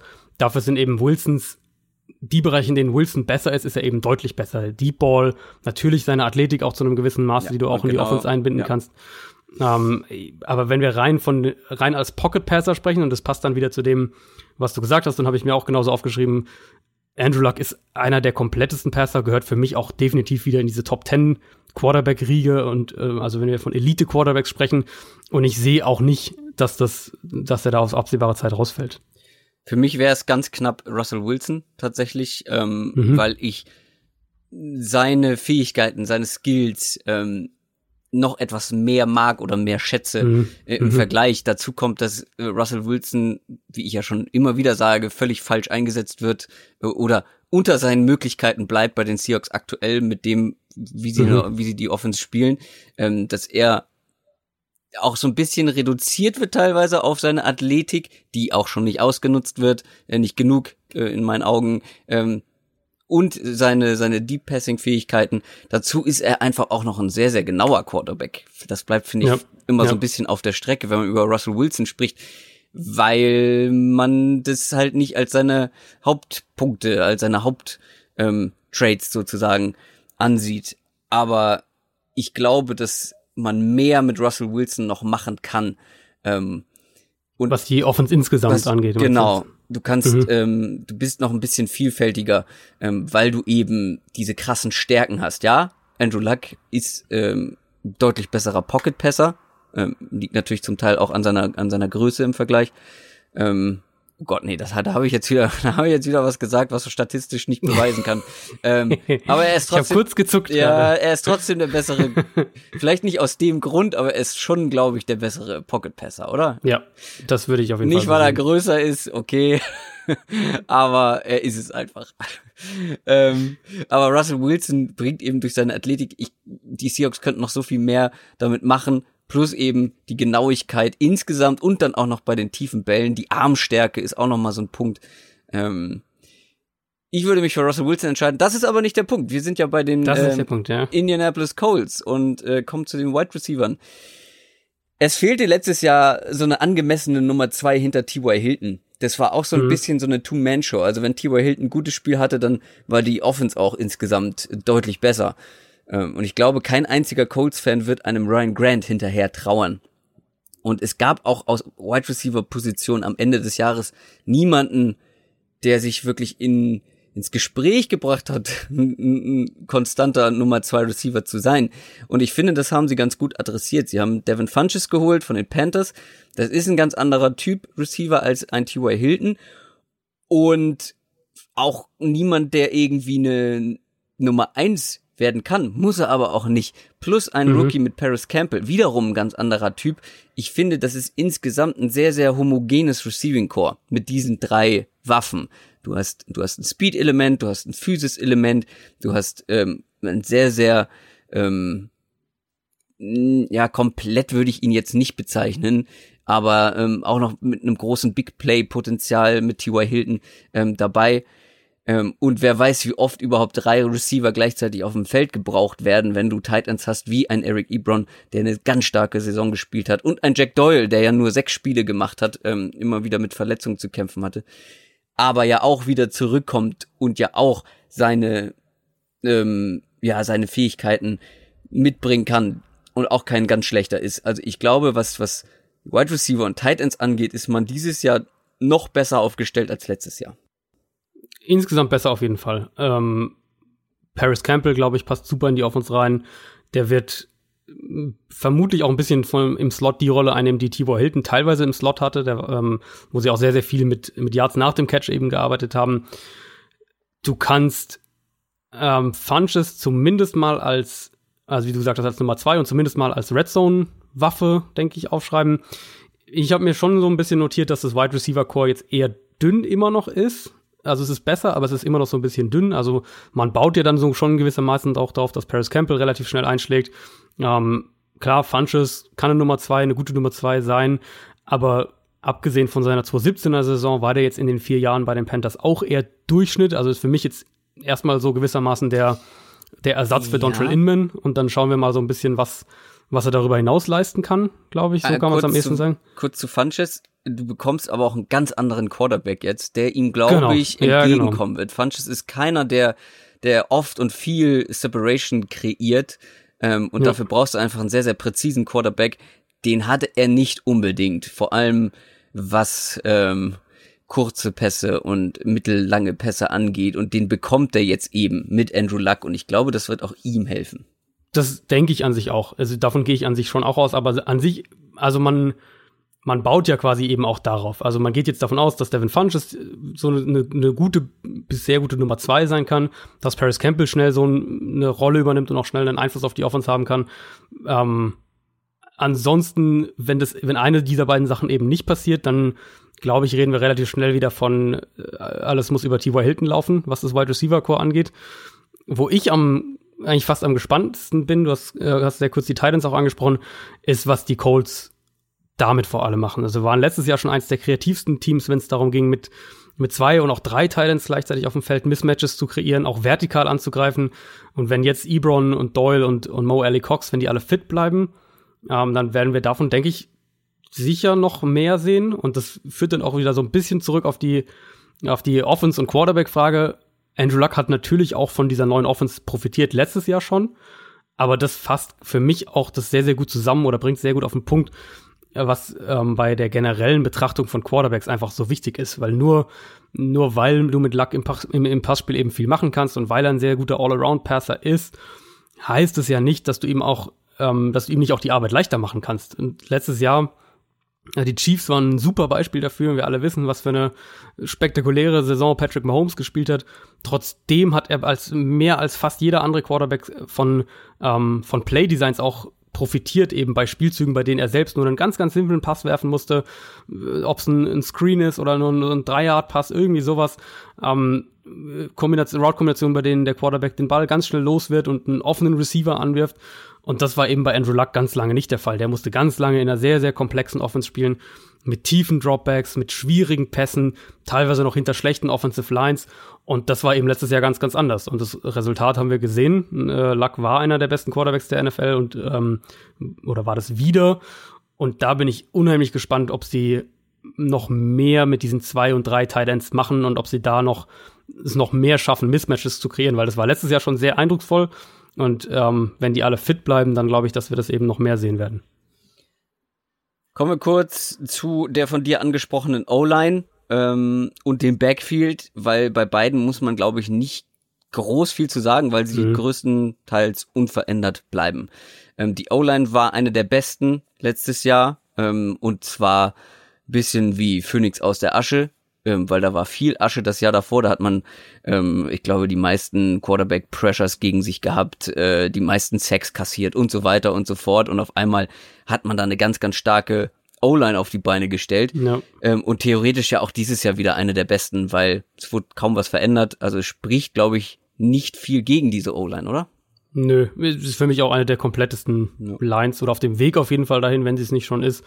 Ähm, sicher eine Top 5 Line, würde ich jetzt mal, wenn wir jetzt auf die kommende Saison äh, blicken, die ja auch noch besser werden wird. Wir reden da ja von, von zwei Draft-Picks aus dem letzten Jahr mit Quentin Nelson mhm. und Braden Smith ähm, und einem 216er Pick mit Ryan Kelly, dem Center. Also da reden wir wirklich von drei, drei jungen Spielern, zwei sehr jungen Spielern und vor allem eben Offensive Line immer wieder ja das Thema, die wachsen ja noch zusammen. Und wenn die lange zusammenspielen, dann werden die auch über mehrere Jahre gesehen noch, werden die noch besser. Und ich denke, das ist, ähm, das, das kann, wenn wir jetzt auf die Colts schauen und auf die auf Fans von den anderen Teams in äh, von den anderen Teams in der Division, kann das ein bisschen scary auch äh, sein, der Gedanke. Aber ich gehe tatsächlich davon aus, dass diese Line sich noch, dass die Line noch konstanter werden wird und noch besser werden wird. Ja, ähm, und davon profitiert natürlich auch ähm, jeder, der da im Backfield unterwegs ist. Ja. Marlon Mack und Naheem Heinz finde ich, das sind beides jetzt keine für sich individuell betrachtet Leute, die mir extreme Angst bereiten, aber mit dieser Offensive Line ergänzen genau. sich die beiden einfach auch perfekt.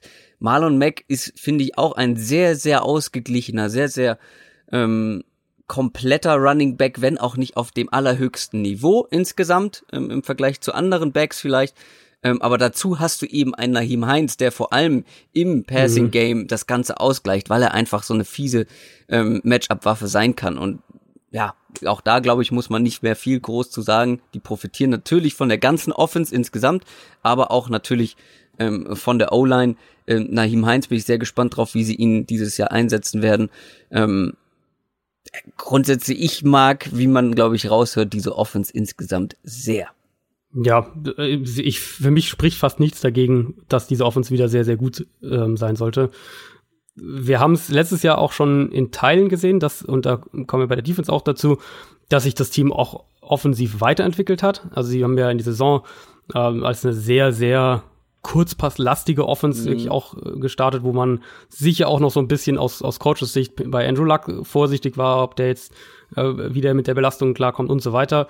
Ähm, wir haben eben diese Entwicklung gesehen, dass die Offense auch mutiger wurde, offener wurde, auch vertikaler wurde, wo dann, da kommen wir dann wieder auf die Titans und wie sie die einsetzen und wie sie Matchups kreieren. Und du hast Nahim Heinz angesprochen, gerade auch so ein Spieler, der in bestimmten Playdesigns wirklich auch der Mittelpunkt des Plays sein kann. Das ist, was wir bei Terry Cohen in Chicago häufig sehen. Also, dass du einen Running Back hast, der ähm, bei vielen, und es äh, versuch's möglichst kurz zu erklären, bei vielen Defense-Designs gibt's ja auch einen, ähm, gibt's eine gewisse Hackordnung einfach, was die Zuständigkeit in Man-Coverage angeht. Und das dann Wide Receiver 1 bekommt Corner 1, Wide Receiver 2 bekommt Corner 2. Ähm, Teams gehen, Defenses gehen immer weiter dahin, dass sie das sehr, sehr Matchup-spezifisch ähm, spielen. Also dass beispielsweise eben, wenn du gegen die Patriots spielst, ist James White halt nicht dein, dein Receiver Nummer 5, sondern eher so dein Receiver Nummer 2 oder 3, was das Matchup angeht wenn wir dann jetzt diese Colts Offense anschauen und schauen, was sie mit den Titans machen können, ähm, T.Y. Hilton natürlich als den Fixpunkt hast und wir jetzt noch sagen, die haben das Wide Receiver Core verbessert, dann glaube ich, dass gerade für so einen Spieler wie Naheem Heinz kann das wahnsinnig attraktive Matchups eben auch kreieren und das da gehe ich auch davon aus, haben wir letztes Jahr auch schon gesehen, dass, äh, dass Frank Reich das noch mehr umsetzen wird und dass das wirklich eine Offense werden könnte, die, die von einem, von einem schematischen Ansatz her wahnsinnig schwer zu verteidigen ist. Und damit kommen wir auch dann zur Defense der Colts. Ähm, hat uns alle überrascht letztes Jahr. Ohne viele individuelle Playmaker, dachten wir zumindest vor der Saison, mhm. haben sie ganz stark gespielt. Auch hier haben sie vom Draft profitiert, gute Rookies gehabt, allen voran natürlich ein Darius Leonard. Ähm, dieses Jahr haben sie, wie ich finde, das einzig Richtige gemacht, wie ich auch schon angedeutet habe. Mir gefällt es sehr, was da aus Management-Sicht passiert, weil man hat punktuell, aber sehr präzise die Offense verbessert, vor allem das mhm. Wide Receiver Core zumindest theoretisch, und dann eher so flächendeckend in die Defense investiert. Ähm, Justin Houston von den Chiefs zum Beispiel ist gekommen für den Pass Rush. Der bringt Erfahrung mit auf der einen Seite, aber nach wie vor auch noch einiges an Qualität. Ähm, weil es fehlte auch so ein bisschen so ein konstanter, ein zweiter konstanter äh, Pass Rusher ähm, gegenüber zum Beispiel von Jabal Shirt oder Shirt, wie wird er ausgesprochen? Shirt. Shit. Shit. Ja, fast gedacht. Ähm, der, da fehlte noch so eine, noch so eine weitere Komponente und die finde ich hat man jetzt in Justin Houston dazu bekommen. Ähm, und dann hinter denen, die letztes Jahr schon gut genug waren, um eine, sagen wir mal, durchschnittliche Defense in der NFL aufs Feld zu bringen, mit vielen jungen Leuten auch vor allem, ähm, zum Beispiel gut ist jetzt kein gutes Beispiel für einen äh, jungen Spieler, aber Pierre Desir, ähm, aber auch Malik Hooker, Quincy Wilson und so, die haben eine richtig gute Saison gespielt. Ähm, und viele junge Spieler insgesamt dabei, die dann schon gezeigt haben, dass sie keine schlechten sind. Und mhm. wie wir immer sagen, du kannst nicht zwingend einen weiteren Schritt nach vorne erwarten, aber er ist natürlich möglich. Und die waren halt letztes Jahr schon ganz gut. Ähm, und dazu, finde ich, hat man auch noch mehr Tiefe bekommen. Also wenn man mal guckt, was die ja. alles im, im Draft investiert haben, ähm, du hast einen Zweit- und einen Drittrunden-Pick, was Linebacker angeht, noch einen Fünftrunden-Pick dazu. Ähm, sie haben sich in der zweiten Runde mit ähm, Rock Yassin einen, einen Cornerback geholt. Ähm, in der fünften Runde noch ein Cornerback, in der vierten Runde noch ein Safety. Ähm, also da sehr viele Picks mal wieder investiert. Gut, man kann jetzt nicht nur davon ausgehen, dass sie letztes Jahr so einen starken Draft hatten, äh, mit dem Personal, was verantwortlich war, dass sie dieses Jahr wieder so einen starken Draft hinlegen. Trotzdem bin ich optimistisch, dass da zumindest ein, zwei Leute mit dabei sind, die auch schon direkt in ihrem ersten Jahr eine Rolle spielen können. Und selbst wenn sie nicht müssen, es ist einfach mehr Tiefe, ähm, mehr qualitative Tiefe in, in, in, diesem, in dieser Defense vorhanden, plus auch noch äh, an manchen Positionen, vor allem natürlich mit Justin Houston, bisschen mehr Erfahrung. Das ist vielleicht immer noch keine High-Class-Defense, aber ich finde absolut gut genug, um es der Offense nicht zu schwer zu machen. Ja, so kann man es, glaube ich, gut beschreiben. Und, und, ähnlich eben wie auch bei der Offense haben wir während der vergangenen Saison auch defensiven Entwicklungen bei den Colts gesehen, dass die eben im Laufe der Saison komplexer wurden. Die Colts haben ja eine, wirklich eine sehr, sehr simplen Defense angefangen, was glaube ich, zu dem Zeitpunkt auch Sinn gemacht hat, weil es eine, ähm, eine Defense war mit einigen Fragezeichen. Eben, es hat der dominante Pass-Rusher gefehlt. Wir hatten echt viele Fragezeichen, was die Secondary angeht. Also diese, diese Saison, die beispielsweise ein Pierre Desir gespielt hat, die hat man ja so als auch nicht unbedingt erwarten können. Und dann war es eben am Anfang relativ simpel. Die, die Spieler mussten nicht zu viel nachdenken auf dem Platz, sondern konnten eher schneller spielen. Und im Laufe der Saison haben wir dann gesehen, wie es komplexer wurde. Eben gerade was, was Linebacker-Blitze angeht, was Defensive Back-Blitzes angeht. Also das wurde immer weiter ausgebaut. Ähm, da war ja auch ein Darius Leonard beispielsweise ein sehr, sehr wichtiger Faktor, hat ja auch einiges an Sacks dann in, in seiner ähm, Rookie-Saison am Ende gehabt. Da gehe ich eigentlich davon aus, dass wir das noch mehr sehen werden. Also dass die Defense sich weiterentwickeln wird auch. Und dann eben ähnlich wie in der Offense ist der junge Kern, finde ich sehr, sehr beeindruckend, den ja, sie sich zusammengebaut ja, haben. Ähm, ich weiß nicht, ob das in diesem Jahr schon defensiv jetzt für einen riesigen Schritt nach vorne reicht im Vergleich zur letzten Saison. Aber auf jeden Fall bauen sie da ein, ein Team, offensiv wie defensiv, das eigentlich auf Jahre hin ein Titelkandidat werden sollte. Und ich finde defensiv selbst wenn wir jetzt uns diese Defense anschauen und sagen, da wird vielleicht gar kein neuer Starter am Ende sein, außer Justin Houston, ähm, mhm. der ja vermutlich auch eher in einer Rotationsrolle sein wird, dann sehe ich es genauso wie du, was du auch gesagt hast, dass die Tiefe dahinter ist so beeindruckend jetzt mit den mit den Draftpicks noch dieses Jahr und mit dem, was sie teilweise letztes ja, Jahr und eben. zum ja. Teil noch im Jahr davor gedraftet haben, dass, dass ich da äh, auch echt die Chance sehe, dass wir von einem Team sprechen, das eben mit einer sehr, sehr tiefen Rotation gewinnen kann. Und das gerade, wenn wir von einer, von einer langen NFL-Saison sprechen, jetzt gar nicht mal nur auf Verletzungen äh, betrachtet, dann ist es einfach wahnsinnig viel wert, wenn du Spielern eben auch mal in einem Spiel Pausen geben kannst. Und ich sehe bei den Colts eben wirklich die Möglichkeit, dass das ein sehr ausgeglichener Kader ist und dass die auch über Kadertiefe zu einem gewissen Grad gewinnen ja. können. Und wo ich mir halt große Hoffnung machen. Letztes Jahr mussten sie ja quasi relativ kreativ, relativ kreativ ist auch schön, äh, mit Blitzen umgehen. Ähm, ja. weil du eben nicht diesen dominanten genau, Pass Rush ja. hattest ähm, an der Line, aber mit einem Justin Houston jetzt noch dabei Wird's und halt Fall, den ja. Leuten in der Rotation erhoffe ich mir auch so ein bisschen, dass du vielleicht nicht mehr ganz so viel blitzen musst, was dir dann natürlich wieder andere ähm, Vorteile ähm, in der Coverage zum Beispiel ähm, bringt ähm, wenn du halt schon mit vier Leuten ein bisschen mehr Druck ausüben mhm. kannst. Natürlich kannst du dann immer wieder ähm, mit kreativen Blitzpaketen ähm, dir helfen und äh, dich schwerer auslesbar machen, aber trotzdem glaube ich hilft dieser Justin Houston könnte so ein sehr sehr ähm, sehr sehr wichtiger Puzzlestein einfach sein in dieser ganzen ja, Defense. Das ähm, denke ich auch, ja. Also ihr seht, ich habe sehr hohe Erwartungen, ähm, aber auch das liegt vor allem daran, dass man halt im Vergleich zu letzter Saison keine richtig schwerwiegenden Verluste hinnehmen musste. Ähm, ich sehe keine schwerwiegenden Löcher in dem Roster. Du hast sie angesprochen, die, die qualitative Tiefe. In dem ganzen Roster, offensiv und defensiv, ich erwarte sehr viel von der Offense und halt eben auch genug von der Defense, um diese Division gewinnen zu können und um es in die Playoffs zu schaffen. Also ich bin, was die Colts angeht, wirklich sehr optimistisch dieses Jahr tatsächlich. Also ich würde sogar noch einen Schritt weitergehen und sagen, keine Playoffs für die Colts ja. fände ich eine ziemliche Enttäuschung. Ja. Also das, das Playoffs würde ich da echt Natürlich. als das Mindestziel sehen. Also wir kommen ja noch zu der Prediction-Folge. Warte mal ab. Ja, ja, ja. Er hat bestimmt irgendwas mit den Colts zu tun. Ich habe ähm, diese Woche ein Interview gegeben mit dem Touchdown-Magazin, Touchdown 24. Kommt irgendwann, dauert noch, bis es rauskommt. Aber da habe ich auch die Colts tatsächlich zum erweiterten ähm, Favoritenkreis für den Ja, Super Bowl absolut. gezählt. Absolut. Ich habe jetzt eben gerade mal kurz drüber nachgedacht, wenn du jetzt äh, gerade ge- geredet hast, welche AFC-Teams ich als, wenn ich jetzt äh, nur in die AFC schaue, wer es aus der AFC in den Super Bowl schafft, dann sind es jetzt für mich halt die, also ich würde die Chiefs da nennen, ich würde die Chargers da nennen, Patriots natürlich und dann die Colts. Ja, genau. Also das wären schon so die vier Teams, wo ich sage, wenn ich, wenn ich da Favoriten äh, für, für die, für die AFC, fürs AFC, AFC Championship Game nennen müsste, dann wären es wahrscheinlich Stand heute die vier Teams. Ja. Absolut. Und ich habe tatsächlich, bin ja nicht ganz so super euphorisch bei den Chiefs aufgrund der, der Secondary, der Defense. Ähm, ich bin optimistischer bei den Colts tatsächlich.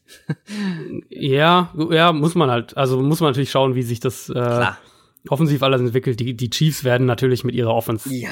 einfach äh, sehr, sehr viel immer noch gewinnen. Da, da gehe ich schon auch davon aus. Aber die Natürlich. Colts haben wahrscheinlich den kompletteren Kader. M- Möchtest du noch was zu den Colts sagen oder wollen wir zum Nee, Gewinner der AFC Ja. South vom letzten Jahr kommen, nämlich den Houston Texans? Die haben mit elf Siegen, fünf Niederlagen diese Division gewonnen, sind dann aber direkt in den Playoffs, wie gesagt, an den Colts gescheitert. Und wenn das mal kein richtungsweisendes Spiel war für das kommende Jahr. Die Offense war eine Two-Man-Show, haben wir immer wieder angesprochen. Mhm. Deshaun Watson und DeAndre Hopkins keine Frage. Zwei der besten in der NFL auf ihren Positionen. Eine andere Frage ist aber, haben die Texans genug gemacht, um vielleicht aus dieser Two-Man-Show eine Three-Man-Show, Four-Man-Show, vielleicht ja auch sogar ein Mhm. ganzes Team zu machen in der Offense? Ja, das ist, äh, das ist eine sehr, sehr berechtigte Frage. Ich habe bei mir aufgeschrieben, dass ich die, das, das Starting Wide Receiver Trio als eine potenzielle Stärke sehe, aber eben mit, mit mehreren Sternchen dahinter. Also Hopkins, denke ich, da muss man nicht viel zu sagen, ist einer der besten Receiver ähm, in der NFL, auch wenn es auf eine etwas unkonventionelle Art und Weise ist. Er ist eben nicht dieser, dieser explosive Route Runner wie jetzt ein Antonio Brown oder Odell Beckham. Er ist jetzt nicht diese extreme ähm, Allzweckwaffe, kann man Mhm. vielleicht am ehesten sagen, die Julio Jones ist. Er ist einfach wahnsinnig gut darin, ähm, den Ball am Catchpoint zu holen. Und äh, kein Receiver, der jetzt mega viel Separation kreiert, aber eben der du eigentlich immer anspielen kannst. Und in der Kategorie mit, mit Abstand der beste und gefährlichste Wide Receiver aktuell ähm, in der NFL ist. Will Fuller ist so das erste große Sternchen dann, was man, was man dazu setzen muss. Letztes Jahr in Phasen der Saison immer wieder einer der zwei, drei gefährlichsten vertikalen Receiver in der ganzen NFL, bis er sich halt mal wieder verletzt hat. In den letzten drei Jahren, ähm, und er ist jetzt ja seit drei Jahren in der NFL, in keiner Saison alle 16 Spiele gemacht, über die letzten beiden Jahre kombiniert nur 17 Spiele gemacht. Der ist für mich einfach ein Spieler, bei dem man von vornherein nicht davon ausgehen kann, dass er die ganze Saison spielen wird. Und da, das ist dann natürlich so, wo man einfach einen, einen kleinen Zusatz dazu sagen muss. Ich mag das Duo an sich sehr, gerade wenn wir eben davon sprechen, eine vertikale Offense aufziehen zu wollen. Will Fuller, die Andre Hopkins ist ein super Wide Receiver Duo, wenn Will Fuller halt auf dem Feld steht. Ähm, Spieler, den man aber in, in Houston, in Houstons Wide Receiver Core, glaube ich, nicht vergessen darf, ist, ähm, ist Kiki Cutie, der letztes Jahr ja als Rookie schon einige Spiele im Slot starten durfte und da, glaube ich, mit seiner Explosivität echt auch Potenzial hat. Der war, wer den jetzt nicht so kennt, den Namen nicht so auf dem Schirm hat, der war im College eine der Big Play Waffen von Patrick Mahomes. Ich erinnere mich noch, als ich ähm, als ich Mahomes vor dem Draft zusammen ähm, gescoutet habe und, und die ganzen Berichte zusammengeschrieben habe, dass äh, Cutie da immer wieder auch aufgefallen ist. Der hat mehr Potenzial als das, was wir ähm, letztes Jahr in seiner Rookie-Saison gesehen haben und ich sehe den als einen so einen Slot-Receiver, der vielleicht so ein klein wenig überraschen könnte nächstes Jahr. Das heißt, ich mag eigentlich das Starting-Receiver-Trio, das die Texans haben, mit eben diesem Zusatz einmal, dass bei Kiki Cutie die Entwicklung in die richtige Richtung geht und dass Will Fuller ansatzweise alle Spiele machen kann. Und das sind halt zwei Zusätze, die man sagen muss, weil dahinter ist die Tiefe sehr, sehr überschaubar und das Tight End Core ist für mich ein, ein riesiges Fragezeichen. Hm. Ich wollte nämlich gerade fragen, ähm, siehst du denn noch eine andere Stärke, mal abgesehen von potenziell den Receivern und Deshaun Watson in dieser Offense? Du darfst noch nicht über die O-Line sprechen. ähm, siehst du da irgendwie noch was anderes? Also Backfield ist ja jetzt auch nicht, ich Nee. weiß, ich ähm, schätze Lamar Miller jedes Jahr wieder ein bisschen zu niedrig ein. Ähm, er überrascht mich jedes Jahr wieder. Ähm, selbst hinter Obwohl, nee, letztes Jahr hat er mich eigentlich nicht überrascht, aber das lag natürlich auch an der O-Line, aber zu der kommen wir mhm. noch. Aber vor allem die Tight Ends, das war schon keine Stärke und ist es dieses Jahr nee. noch weniger, oder? Und gerade wenn man eben bedenkt, dass die Texans eins der Teams waren, das mit am meisten äh, mit zwei Titans auf dem Feld gespielt hat. Ähm, da wird es spannend sein zu sehen. Wir waren ja beide so ein bisschen Fans von Cahill Waring, den sie dann in der dritten Runde gedraftet haben dieses ja, Jahr. Sehr, sehr roh. Genau, das, ähm, was für eine Rolle der spielen kann, weil ich glaube, dass er eher früher als später eine Rolle übernehmen muss, wenn ich mir so die Konkurrenz auf der Position anschaue. Mhm. Das ist schon echt sehr, sehr wenig. Und man kann das nicht hoch genug hängen und nicht, nicht, nicht stark genug betonen, was für eine Saison Deshaun Watson letztes Jahr hatte. Wenn man eine Sache kritisieren will, dann ist es wahrscheinlich so ein bisschen das Problem, dass er ähm, immer noch zu viele Sacks selbst verantwortet, weil er eben aus der Struktur des Plays ausbricht und versucht selbst irgendwie was zu kreieren. Aber gerade letztes Jahr war das ja auch so ein bisschen ein Teufelskreis. Houston, ähm, ich glaube, wir haben sogar mal drüber gesprochen, die hatten verhältnismäßig viel zu viele Plays, bei denen mhm. mehrere Spieler zusätzlich eben für die Protection abgestellt wurden, weil die Offensive Line so schlecht war. Und das hat Watson zwar mehr Zeit verschafft, gleichzeitig aber musste er eben auch länger warten, weil sich dann nur zwei oder drei Spieler in Routes versucht haben, freizulaufen. Und dann musste er eben doch wieder zu häufig Plays äh, selbst irgendwie ausdehnen, sich Zeit verschaffen, was dann wiederum die Sack-Gefahr ähm, erhöht hat. Aber generell ist Houston auf der Position sehr, sehr gut aufgestellt. Und es gibt wenige Quarterbacks, die ich jetzt mit Blick auf die nächsten zehn Jahre eher nehmen würde als Deshaun Watson. Es gibt zwei, drei, aber es sind echt nicht viele. Wie gesagt, Hopkins haben wir ja schon drüber gesprochen. Und du kannst auch mit Watkins echt kreativ natürlich werden, weil er eine gewisse Athletik hat, ähm, weil er ein solider vertikaler Passer ist, weil er aber Watkins? vor allem eben äh, mit, mit, mit die Mischung äh, ist das ist das die Two-Man-Show in einer Person Tatsache äh, mit Watson und ich vor allem weil er eben auch alle alle Bereiche des Feldes ähm, als Passer bedienen kann. Und das ist auch keine Selbstverständlichkeit. Also da ist schon eine immense Qualität. Es ist so ein bisschen, was, das, was die Waffen angeht, ist die Gefahr schon nicht gering, dass wir am Ende wieder über Hopkins sprechen und ansonsten nicht viel. Ja, über Watkins am Ende. Über Watkins am Ende. Ja, okay, das, dieses Geschwärme, das hält ja kein Mensch aus. Kommen wir mal zur Offensive Line. Watson hatte, ja. Ich habe mal ein paar Zahlen rausgesucht. Watson hatte 281 Dropbacks in der Regular Season, bei denen er unter Druck stand. Das mhm. sind die meisten der Liga und zwar mit Abstand.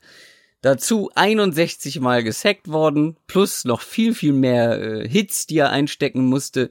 Das ist nicht nur schlecht fürs Spiel der Offense und fürs Quarterback-Spiel, weil wenn man dann auch mal vergleicht, ähm, wie er unter Druck performt hat und wie er unter keinem Druck performt hat. Ähm, da ist schon ein riesiger Unterschied bei ihm. Also der Typ ist so, so gut, wenn er keinen Druck bekommt. Er ist auch gut, wenn er Druck bekommt, weil er eben, wie du schon gesagt hast, aus einem Spiel viel, aus einem Play viel rausholen kann, ähm, eben durch seine Athletik. Hoppala. Äh, aber noch eine Zahl, ähm, die sich daran anschließt. Äh, unser Lieblings-Offensive Tackle Julian Davenport hat 67 Quarterback Pressures zu verantworten. Auch das ist Platz eins in der NFL. Und man hat ja was gemacht für die Offensive Line. Zum Beispiel ein Matt Khalil aus Carolina geholt. Man hat zwei Rookies mhm. früh gedra äh, gedraftet. Ich ahne zwar deine Antwort, aber ich frage es trotzdem. Hat man denn genug getan, damit das signifikant besser wird, dieses Problem? Das ist der spannende Zusatz, dass es signifikant besser wird. Ich sehe auf jeden Fall einen Schritt, dass es besser wird. Ähm, man könnte natürlich auch sagen, es kann nicht viel schlechter werden. Also ich habe mir auch mal die, die Statistik nochmal ein bisschen genauer angeschaut, beispielsweise nach ähm, der Adjusted Sack Rate Metrik, die Football Outsiders anwendet. Da waren die Texans sogar äh, auf dem letzten Platz, noch hinter einem Team wie Arizona beispielsweise. Äh, vier Offensive Linemen letztes Jahr gehabt, die je über 30 Pressures zugelassen haben. Ja. Sie haben zumindest die richtigen oder die Schritte, ich will nicht sagen die richtigen Schritte, aber sie haben die Schritte eingeleitet, um die größten Schwachstellen eben auszutauschen. Davenport wird vermutlich durch Matt Khalil ersetzt. Chantrell Henderson, denke ich, ersetzt Kendall Lamb auf Right Tackle und dann eben Titus Howard, der erste Pick, so ein bisschen die erste Alternative auf beiden Seiten, je nachdem, wo sie ihn wo sie ihn einsetzen wollen. In der Mitte mit Kilemete, Nick Martin und Zach Fulton, das ist sogar, was die Pass Protection angeht, ist es sogar okay oder das sollte okay sein. Also in, in der Summe ist die Line im Vergleich zur letzten Saison leicht verbessert, aber eben für meinen Geschmack, gerade wenn man sich die Umstände anschaut, dass du jetzt mit Deshaun Watson im Titelfenster bist, bevor du ihn eben richtig teuer bezahlen musst, haben sie nicht ansatzweise genug gemacht. Und falls Titus Howard sich nicht viel, viel schneller, als wir alle erwarten, ähm, als Starter etabliert, dann sehen wir, denke ich, eine leichte Verbesserung. Etwas mehr Flexibilität dann auch in der Offense, eben gerade was diese, diese sechs und sieben Man Protections angeht. Aber ich weiß nicht, ob es genug ist, um wirklich den nächsten Schritt als Offense machen zu können oder ob du im Endeffekt doch wieder sehr, sehr davon abhängig bist, ähm, dass der Sean Watson trotzdem auch gegen, auch, auch unter schwierigen Umständen eben ähm, eine Offense produzieren kann. Ja. Das befürchte ich nämlich auch so ein bisschen. Also wir wissen ja nicht zu 100 Prozent, was wir von den beiden frühen Rookies bekommen. Genau, ja. So, alleine, dass sie da sind, glaube ich, ist schon mal gut, weil sie zumindest potenziell diese Line mhm. verbessern mhm. können. Aber wir wissen es nicht. Das muss man abwarten. Ja. Ähm, es waren auf jeden Fall zwei Überraschungen. Ähm, diese ja. beiden Picks. Ich glaube, da hat man auch andere Leute erwarten können. Also gerade gerade gerade Titus Howard, ja. denke ich, war so die da waren ja noch die große Überraschung. Ja, Überraschung. Also wenn wir wenn wir Texans Fans Mut machen wollen, kommen wir zu Defense. Ähm, dann kommen wir zu Defense, aber nee, wir können ja sagen, dass die Line besser sein wird. Die Line wird besser sein als letztes Jahr, hm. nicht nur weil es ja. nicht nicht viel schlechter sein äh, kann, sondern weil eben wie gesagt gerade diese größten Schwachstellen da werden zumindest ein bisschen bessere Spieler sein. Also Matt Khalil ist sicher nicht deine, deine Left-Tackle-Antwort, wo du jetzt sagst, das haben sie jetzt repariert und das wird jetzt eine Stärke sein. Aber es wird eben besser sein als das, was sie letztes Jahr hatten und genauso auf der rechten Seite. Und selbst wenn da Titus Howard irgendwann im Laufe der Saison vielleicht einen, einen, äh, einen der, der Starting-Spots übernimmt, wird das vermutlich auch besser sein als das, was wir letztes Jahr gesehen haben. Also der Vergleich letztes Jahr auf dieses Jahr, da wird eine, ein bisschen eine positive Entwicklung zu sehen sein die Frage ist halt, ob es äh, genug ist. Hm. Genug war auf jeden Fall letztes Jahr die Defense. Die hat zumindest keinen kleinen Anteil daran, dass man die Division gewonnen hat. JJ Watt vor allem muss man vielleicht nochmal unterstreichen. Ganz starke mhm. Comeback-Season gehabt. Jadavion Clowney war auch stark unterwegs. Ähm, generell, diese ganze Defensive Line bleibt auch dieses Jahr wieder eine Stärke, oder?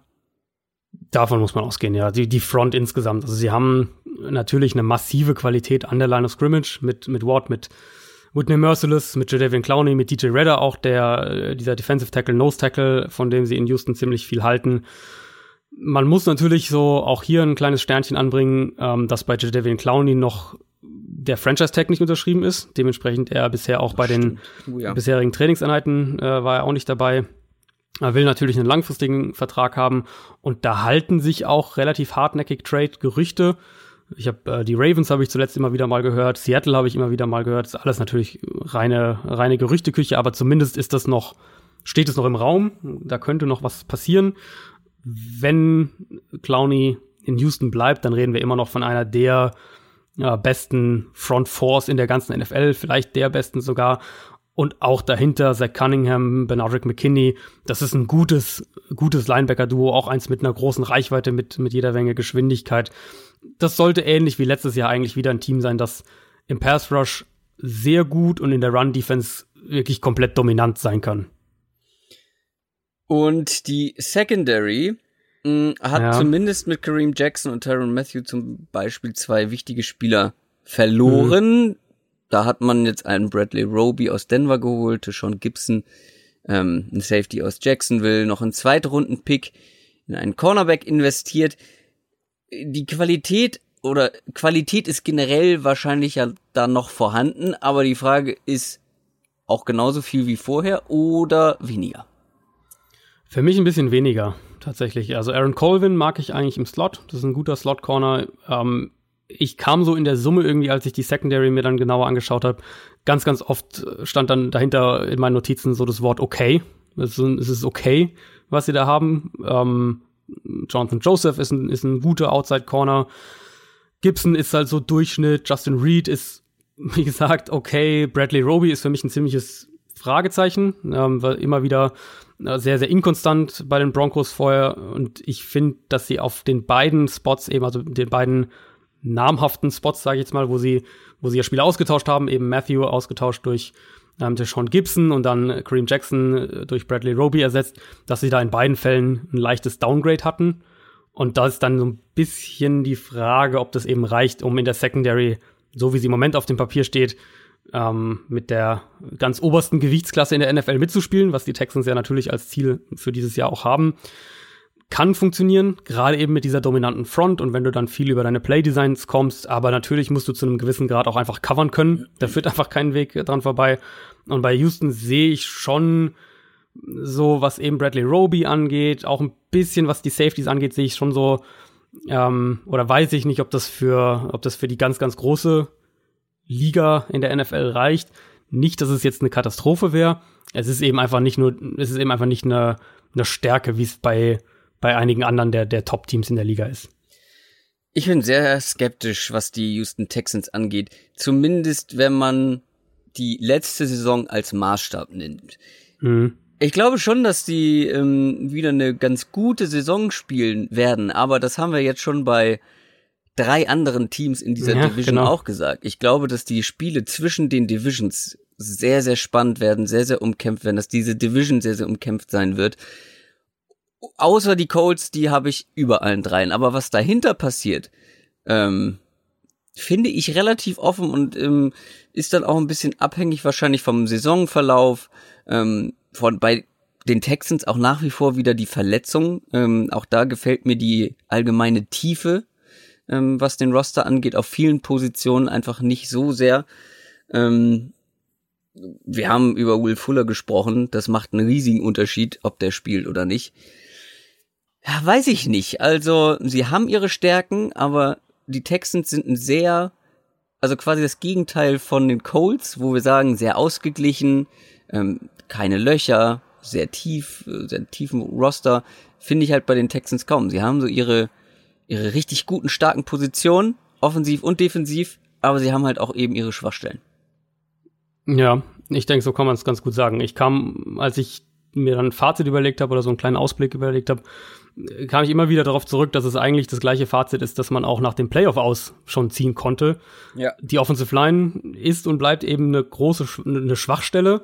Vielleicht nicht eine ganz so eklatante wie letztes Jahr, aber es bleibt eine Schwachstelle und vielleicht eine zu große eben, um im Vergleich zum letzten Jahr wirklich einen großen Schritt nach vorne zu prognostizieren, weil man darf ja auch nicht vergessen, was die letztes Jahr offensiv gemacht haben, ist war außergewöhnlich und ist schwer zu wiederholen, eben dass die Offense trotz dieser Offensive Line Probleme so funktioniert hat. Das heißt, man muss eher sagen, okay, vielleicht wird Deshaun Watson äh, einen kleinen Rückschritt haben im Vergleich zu dem, was er letztes Jahr gemacht hat, einfach weil das letztes Jahr so gut war. Und dann ist die Offensive Line vielleicht ein bisschen besser. Okay, dann pegelt sich so ein bisschen auf dem Level ein, was sie letztes Jahr hatten, aber reicht es eben, um einen deutlichen Schritt nach vorne zu machen. Und in der Defense wie gesagt, wurde man meines Erachtens nach mit den, wenn man die Abgänge gegen die, gegen die Neuzugänge aufwiegt, wurde man sogar einen leichten Ticken schlechter in der Secondary. Die Texans haben für mich immer noch diese Superstar-Power, eben mit Watson, ja, mit genau. Hopkins, genau. mit Ward und Clowney, eben genau, um, um Playoff-Kandidat zu sein. Ähm, auch, auch, ich traue den Texans auch absolut zu, wieder in die Playoffs einzuziehen. Aber viel mehr eben stand heute nicht, so sehr ich diese, diese einzelnen Spieler, ja, gerade genau. eben auch, auch äh, Watson mag, aber ich sehe sie eben als Playoff-Kandidaten, absolut, als Playoff-Team auch potenziell ja, aber eben dann ein Team, was in der ersten oder spätestens zweiten Playoff-Runde rausgeht und eben nicht, wo eben doch noch was fehlt zu diesem, zu diesem wirklichen engsten Titelanwärterkreis. Ich glaube tatsächlich, dass diese Division so umkämpft sein wird, dass es, dass die Teams Schwierigkeiten haben werden, als Zweitplatzierte eine Wildcard zu bekommen dieses Jahr. Könnte ich mir, sein, könnte ja, ich mir vorstellen, dass sie sich einfach gegenseitig die Siege klauen mhm. und keins dann am Ende genug hat, um eine Wildcard ähm, als Zweitplatzierter zu bekommen. Und wer Erstplatzierter wird, das ist natürlich klar, das habe ich ja schon gesagt. ähm, und am Ende muss man gar nicht mehr ausspielen. Muss man gar nicht mehr ausspielen, können wir gleich einen Haken hintermachen. Genauso wie an diese Folge, an Folge Nummer 65. Denkt dran, ab heute wenn ihr diese Folge hört, gibt es unseren Shop. Guckt euch das Ganze mal an, downsettalk.de slash shop. Ähm, ansonsten, habe ich noch was vergessen? Ich glaube nicht. An natürlich sehr gerne, wenn ihr was äh, gekauft habt, lasst uns Feedback da, postet Instagram Story Bild, wird natürlich genau. retweetet. Schön die Verlinkung genau. nicht vergessen.